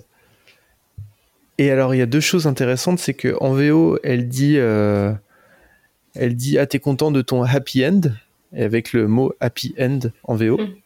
Donc ça renvoie quand même vraiment sur, euh, sur, sur l'idée de... de- de- euh, oui, c'est très, c'est très, c'est très joyeux, c'est très heureux, peut-être trop. et, euh, et puis en plus, elle le voit dans sa boule de cristal, donc ça fait vraiment fin, fin de film, fin de conte, parce que c'est aussi un conte, euh, un conte un peu, un conte, un conte twisté, quoi, tout ça. Oui, il y a les codes, il y a tous les codes du, conte, mais, on fait un peu ce qu'on ce qu'on veut. Bah, le, d'arrêter le bisou de, qui transforme le navet en prince. Et euh, j'aime bien parce qu'elle dit ah, il fallait, euh, il fallait le, le baiser d'une d'une jeune fille amoureuse, mais c'est pas du tout de lui qu'elle est amoureuse en, en l'occurrence. Oui. Donc euh, bah, de la même manière d'ailleurs que c'est le vraisemblablement le, le baiser de Fio qui va retransformer Porco Rosso, Oui. alors que c'est pas avec Fio qui va qui va finir. quoi. Donc là c'est un peu c'est un peu le même c'est un peu le même truc avec eux. Ouais, complètement. Et donc, euh, bon, voilà, donc c'est, c'est, alors c'est, et puis surtout, euh, euh, alors Sophie euh, retrouve sa jeunesse, mais elle garde les cheveux gris. Ouais. Et euh, Il je- garde une preuve quand même de, de, de cette aventure, de cette évolution et de cette malédiction. je sais plus quelle- de quelle couleur sont les cheveux de Haoru, mais sur la fin, je... euh, sur la fin, il est brun, je crois. Il retrouve euh, sa, sa couleur, euh, sa couleur naturelle, je crois. et, euh, et donc ils sont, euh, ils sont, euh, ils sont, tout le monde est réuni et, et heureux et euh, et euh, et Haoru et, Sophie vont pouvoir vivre leur amour. Puis c'est la victoire de, de, l'amour et de la gentillesse, en fait, parce que si on revient en arrière, euh, c'est c'est Navel, là, du coup, qui sauve tout le monde, hein, euh, plus ou moins, sur la fin. Et, euh, et en fait, Sophie, quand elle le rencontre, c'est juste parce qu'elle a un geste gentil et désintéressé envers lui, c'est-à-dire qu'elle l'aide à se relever, puis elle lui parle, elle est sympa, et puis après elle part. C'est ça qui va tout, tout déclencher en fait. C'est-à-dire que du coup il va l'aider à monter dans le château, et du coup bah, c'est un personnage qui va rester euh, dans les parages et qui va revenir à la fin euh, tout, tout résoudre. Donc c'est quand même à chaque fois la victoire de, la- voilà, de la gentillesse, de, des, Oui, des c'est- personnes bien intentionnées et, et des gestes désintéressés euh, et, et amicaux euh, qui, ont, qui ont été faits tout au long du film. Oui, pour le coup, c'est vraiment le karma, quoi, parce que euh, c'est vrai, t'as raison. euh, Je, euh, on n'en a pas parlé. Au tout départ, elle, elle part, elle, est sur la route, elle rencontre par hasard le, elle veut se faire une canne, elle voit un bout de bois et en fait, il se trouve que c'est le, le, le- bâton sur lequel l'épouvantail navet est, construit. Et, finalement, ils vont faire un bout de chemin ensemble. Il va lui ramener son écharpe, il va l'aider à monter dans le château. Puis il va ressurgir à plusieurs reprises dans l'histoire, et à la fin, c'est même lui qui va se, se sacrifier un peu pour empêcher euh, tout le monde de tomber dans une falaise. Mhm. Et, euh, et ouais, il se trouve que c'était euh, que c'était le prince disparu. Cette fin, quand même. Ça tombe bien. Je me rappelle que la première fois que je l'ai vu, je me suis dit non, mais enfin là c'est c'est euh, tellement euh, comment dire ça arrive tellement comme ça et, et, en- et- et le film est tellement complexe et tout et puis pouf on résout tellement tout en en 45 secondes à la fin euh, j'avais trouvé ça ça, ça m'avait amusé quoi. Mais finalement, c'est logique. C'est ce qu'on Oui. disait, c'est que il faut pas réfléchir en termes de, de, de causalité di- euh, directe entre les éléments. C'est plutôt une histoire de de trajectoire de, bah, de constance des sentiments, comme le dit euh, je sais plus qui dans le film à un moment donné. Mais c'est lui d'ailleurs qui dit ça à la fin. Il Oui. dit l'inconstance des, des sentiments est la seule, euh, la seule chose durable dans ce monde. je Voilà, crois, c'est ça. Pérenne dans ce monde. Et, et finalement, euh, Sophie a été, euh, a été gentiment, euh, a été gentille avec Navet et de manière complètement désintéressée. Et finalement, ça, bah, ça, ça lui a été re- re- repayé dans une autre vie. Ouais. Donc c'est, c'est vraiment le karma, quoi. Donc voilà, bon, écoute, euh, je pense que. Alors par contre, juste pour revenir sur le sur la, la fin, euh, la- la- le happy end, pas, pas tout, enfin, happy end de, de Miyazaki. Euh, il- dans les sous-titres en fait, parce que il- souvent le, le film, euh, de, les, les films de Miyazaki, on a vu euh, même dans les précédents épisodes que le film se termine dans le générique, quoi. souvent. c'est vrai. Et là, euh, alors a priori, je suis allée voir les, les sous-titres qui apparaissent pas en fait sur. Quand on regarde par exemple le film sur, sur Netflix, euh, ça, ça apparaît pas. Enfin, la, la- la chanson de fin n'est pas traduite. Mais en fait, quand on cherche les sous-titres de la chanson de fin, euh, le happy end, il est moins, euh, il est moins happy en fait. Ah. Euh, parce que donc ça finit par se baiser et tout ça et en fait les paroles de la de- du générique final c'est euh, même seul maintenant je nous je me souviens de notre hier à deux aujourd'hui brille encore de mille feux euh, du jour où nous nous sommes rencontrés dans mes souvenirs tu n'as nulle part ta place devenu zéphyr tu caresses mes joues de ton souffle même après notre séparation euh, la promesse du monde n'est pas du tout rompue, même seul maintenant, mes lende- lendemains sont infinis. Donc en fait, euh, il y a encore une autre histoire qui se prolonge dans le générique, dans les sous-titres. Alors pas du tout. Du coup, nous, ça nous est pas, nous est pas accessible directement. Mais pour les Japonais qui, entendent la musique, visiblement, ça l'est. Ou euh, bah, il y a une suite où visiblement, euh, enfin, en tout cas, ils sont plus forcément ensemble. Euh, Alors qu'est-ce qui les a séparés La mort, la vieillesse, ou juste, ou juste la vie, on n'en sait rien. Mais du coup, il y a quand même un peu ce, ce- ce pseudo twist euh, qui apparaît alors que, alors que visuellement, à la fin, on les voit. Enfin, c'est la famille. c'est à la fin, ils ont vraiment recomposé un- une cellule, une cellule familiale. hein. Euh, Il y, a, il y a le couple avec Kaoru et Sophie, le jeune garçon avec euh, avec Marco. On l'a vu, qui était jusque-là un peu livré à lui-même et puis qui, du coup, qui s'est trouvé une mère. euh, en, Sophie et qui, qui, ça lui a même permis dans le film de comment dire de, de se de se relâcher un peu en fait de retrouver un peu sa place de d'enfant il y a la grand-mère du coup qui est là euh, posée dans le jardin la, la, vieille sorcière des Landes et duquel on prend soin ils ont vraiment recréé un peu ce nouveau, familial visuellement en tout cas mais apparemment la musique qui défile euh, qui défile à côté euh, raconte pas exactement la même chose Ça, c'est marrant. C'est euh, euh, toujours effectivement ce, ce petit besoin de, de, de Miyazaki, je pense, de, de mettre une nuance quand même. Oui. De, de dire, eh, mais c'est pas sûr. C'est ça. Non, et puis même de, de, de raconter un peu la vie, quoi. Peut-être Ils sont heureux à ce moment-là, bah, peut-être qu'ils le seront plus après parce que, parce que la, vie, euh, la vie est comme ça. Et, euh, et, et en même temps, bah, voilà, le- le- les choses, les choses passent, les choses évoluent, euh, les biens comme les, comme les bonnes comme les mauvaises d'ailleurs. Et euh, il y a toujours ce côté un peu de, de défilement du temps qui est très, qui est très important, quoi. Ouais, ouais, ouais. ouais. C'est intéressant. C'est intéressant. D'ailleurs, elle est très belle cette chanson. Mm. Et d'ailleurs, d'ailleurs, est-ce qu'on va l'entendre si j'appuie sur ce bouton-là? Non, on l'entend pas. On entend une autre belle musique.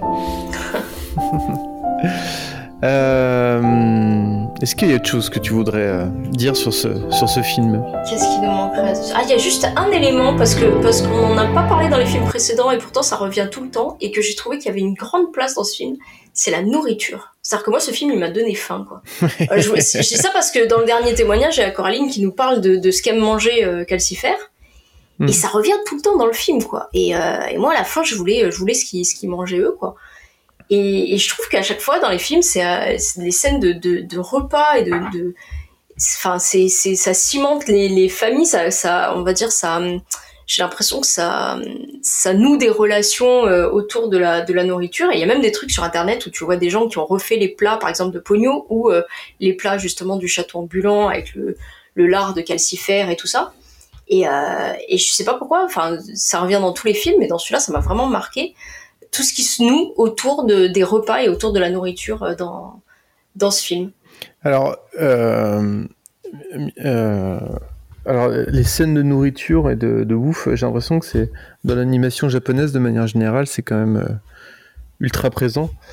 Enfin, je, je pense que vous vous rappelez des scènes dans Dragon Ball où on voit Son Goku qui mange ou ce, ce genre Donc de t'as même choses. des livres, genre refaites les recettes de, de, de Dragon Ball. Ouais.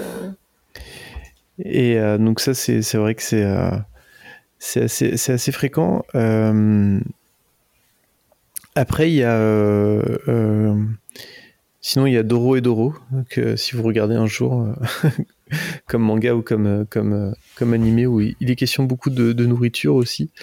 Mais, mais oui, j'ai l'impression que c'est le côté... il y, a aussi, il y a toujours la fonction sociale du repas dans, dans les, dans les Miyazaki. Là, par exemple, c'est le fait que, que qu'elle, euh, ce qui prouve en fait qu'elle elle a le droit de rester dans le château. C'est ce que dit, euh, c'est ce que dit euh, Marco, c'est qu'elle, elle, elle arrive à faire faire à manger, à calcifère, quoi, à faire cuire les aliments et tout, Ouais. alors que personne n'y arrive, quoi. Donc il, il se joue vraiment quelque chose, quelque chose à travers ça, quoi. Oui, mais c'est c'est- c'est aussi qu'elle y va, elle a pas peur quoi. Elle dit oh, eh, oh, Ah oui, bah, de toute façon, elle, elle lui laisse pas vraiment le choix. Allez. Oui. C'était pas En fait, c'est content. pas, c'est peut-être pas que les autres pouvaient pas, hein, c'est que peut-être personne n'avait, n'avait essayé, quoi. Essayer comme il faut. Mais c'est vrai que oui, euh, de, de toute façon, il y, a- y y souvent un- une part importante du quotidien dans les, euh, dans les films de Miyazaki et dans le quotidien, il y y a la bouffe quoi. C'est euh, c'est vrai que c'est. Et là, euh, effectivement, il y a le. Ça a l'air bon. Ça a l'air bon, hein, ouais, carrément. Calcifère, même, même avec ces, ces, ces coquilles d'œufs là qui arrêtent pas de bouffer, c'est. Enfin, je sais pas, ça sent le bonheur quoi du repas. euh. Oui, c'est marrant. Il fait. euh, En plus, il y a, un, il y a, il y a un, un doublage qui est marrant quoi. Ouais, ouais, ouais, ça va venir de parler. Et puis tu parlais du, bah, du quotidien. et C'est vrai que bah, pour, pour conclure, pour moi, ce film, il associe vraiment le, le côté euh, épique de Miyazaki et le côté quotidien, quoi. Avec ses grandes batailles, ses, ses scènes un peu, un peu historiques, ses grands paysages. Et à côté de ça, euh, l'espèce de, de petite ville dans, dans la bicoque avec euh, le petit repas, le, le coin du feu. euh, Le ménage. le ménage, voilà, le- les, les crises familiales des uns et des autres, les crises de larmes et tout ça. Et je trouve que ça, ça, associe, euh, ça associe très très bien les deux. Ouais, complètement, ouais, complètement. Complètement. Alors, tu vas appuyer sur cet autre bouton. Que va-t-il se passer? Ça se trouve, c'est une boîte à coucou. ou- Ah. Bon. C'est de la musique, hein, on va s'en contenter.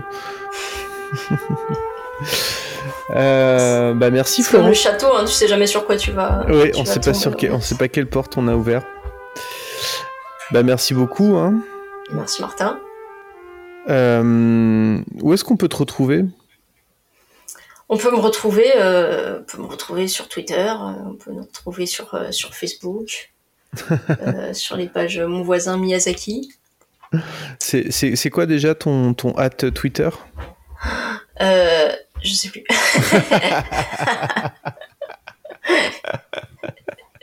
La fatigue. je crois que c'est F underscore tout court. En Non, toute je- façon, de toute bon, façon, on le mettra dans le, on le mettra dans la description de l'épisode. C'est pas très grave. Euh, venez, venez discuter avec nous sur Twitter en tout cas et sur Facebook. On a créé une page Facebook pour euh, pour l'émission. Si vous voulez nous envoyer des messages euh, par là, vous pouvez. Euh, vous pouvez aussi nous, nous contacter donc sur Twitter. On a, je crois que c'est euh, voisin-underscore pardon euh, Miyazaki. ouais, pas mieux. quoi. parce que c'est trop long, mon voisin Miyazaki, ça rentre pas sur Twitter. Et, euh, et donc euh, voilà. Puis au début, Twitter m'avait mis euh, voisin mon, je trouve ça un peu pourri quand même. donc j'ai fini par changer le, le hâte. Euh, sinon, vous pouvez me- me- me- m'interpeller euh, pour me dire que j'ai vraiment dit n'importe quoi, par exemple, sur euh, arrobase martingamera tout attaché. Et, euh, et d'ailleurs, euh, j'ai changé de nom depuis que je suis passé sur Europe 1 pour parler de Sardou et que j'ai été appelé Martin Gamera sur Europe 1. Ça va, il a pire. Hein. Oui. Et, euh, et donc la prochaine fois, on va parler du vent se lève, si tu le veux bien. Tout à fait, je, je veux bien. Et euh, on essaiera d'avoir des, des enfants euh, bah, peut-être un peu plus grands parce que pour le coup c'est pas forcément le film euh, très accessible aux, aux plus jeunes. Le vent se lève. Ouais. Donc si vous avez des, des, des ados par exemple qui peuvent être intéressés, euh, n'hésitez pas aussi à nous, à nous contacter. Alors moi j'ai un spécialiste, euh, un, grand, un grand fan d'avions et de guerre à la maison, donc je pense que... Oui oui, je m'inquiète pas. Je, je pense qu'il va peut-être falloir l'arrêter à un moment donné. peut-être que c'est lui qui va faire l'émission, je sais pas, je vais voir. Et puis euh, bah, d'ici là, portez-vous bien. Et ben, et puis euh, Florence, à bientôt, à très vite. À bientôt, à bientôt Martin, à bientôt euh, en ligne, à bientôt pour le prochain épisode et, et voilà. Et- Et regardez des films de Miyazaki. ouais, plein. Allez, Tous. salut. Allez, bonne soirée.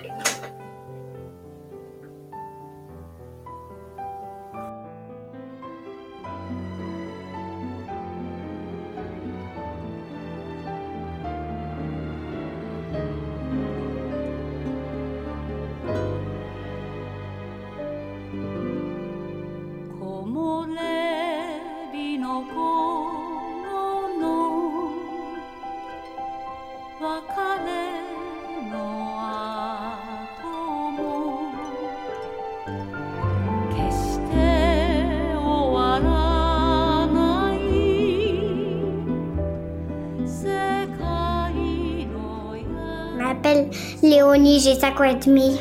Est-ce que tu as vu le château ambulant? Oui, Combien de fois? Deux fois. Ça t'a plu? Oui, Ça parle de quoi? Le sorcier sorcière. Aoru, il est gentil ou il est méchant? Il est gentil.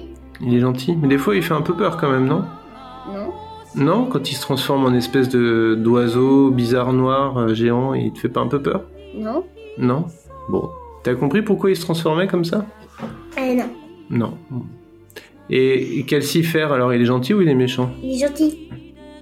C'est qui Calcifer C'est le démon du feu. Bon.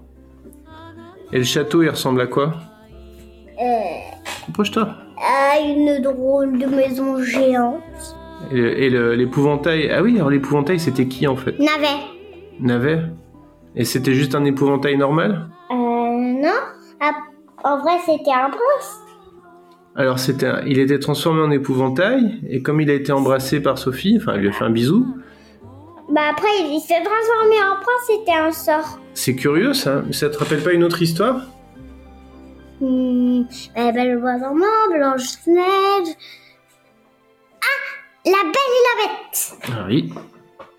Oui, et puis il y a, il y a plein. Il y a, il y a d'autres histoires aussi où il y a des. euh, D'habitude, c'est des. euh, Oui, des princes ou des princesses qui sont transformés en autre chose et puis avec un bisou et de l'amour, ils, ils re- reprennent leur forme normale. Voilà, c'était pareil. Tu penses que tes copines et tes copains, il faut qu'ils regardent le château ambulant? Ça leur plairait? Je ne sais pas. Tu sais pas? Bon. Bon, tu veux dire autre chose sur le château ambulant? Non? Bon, merci.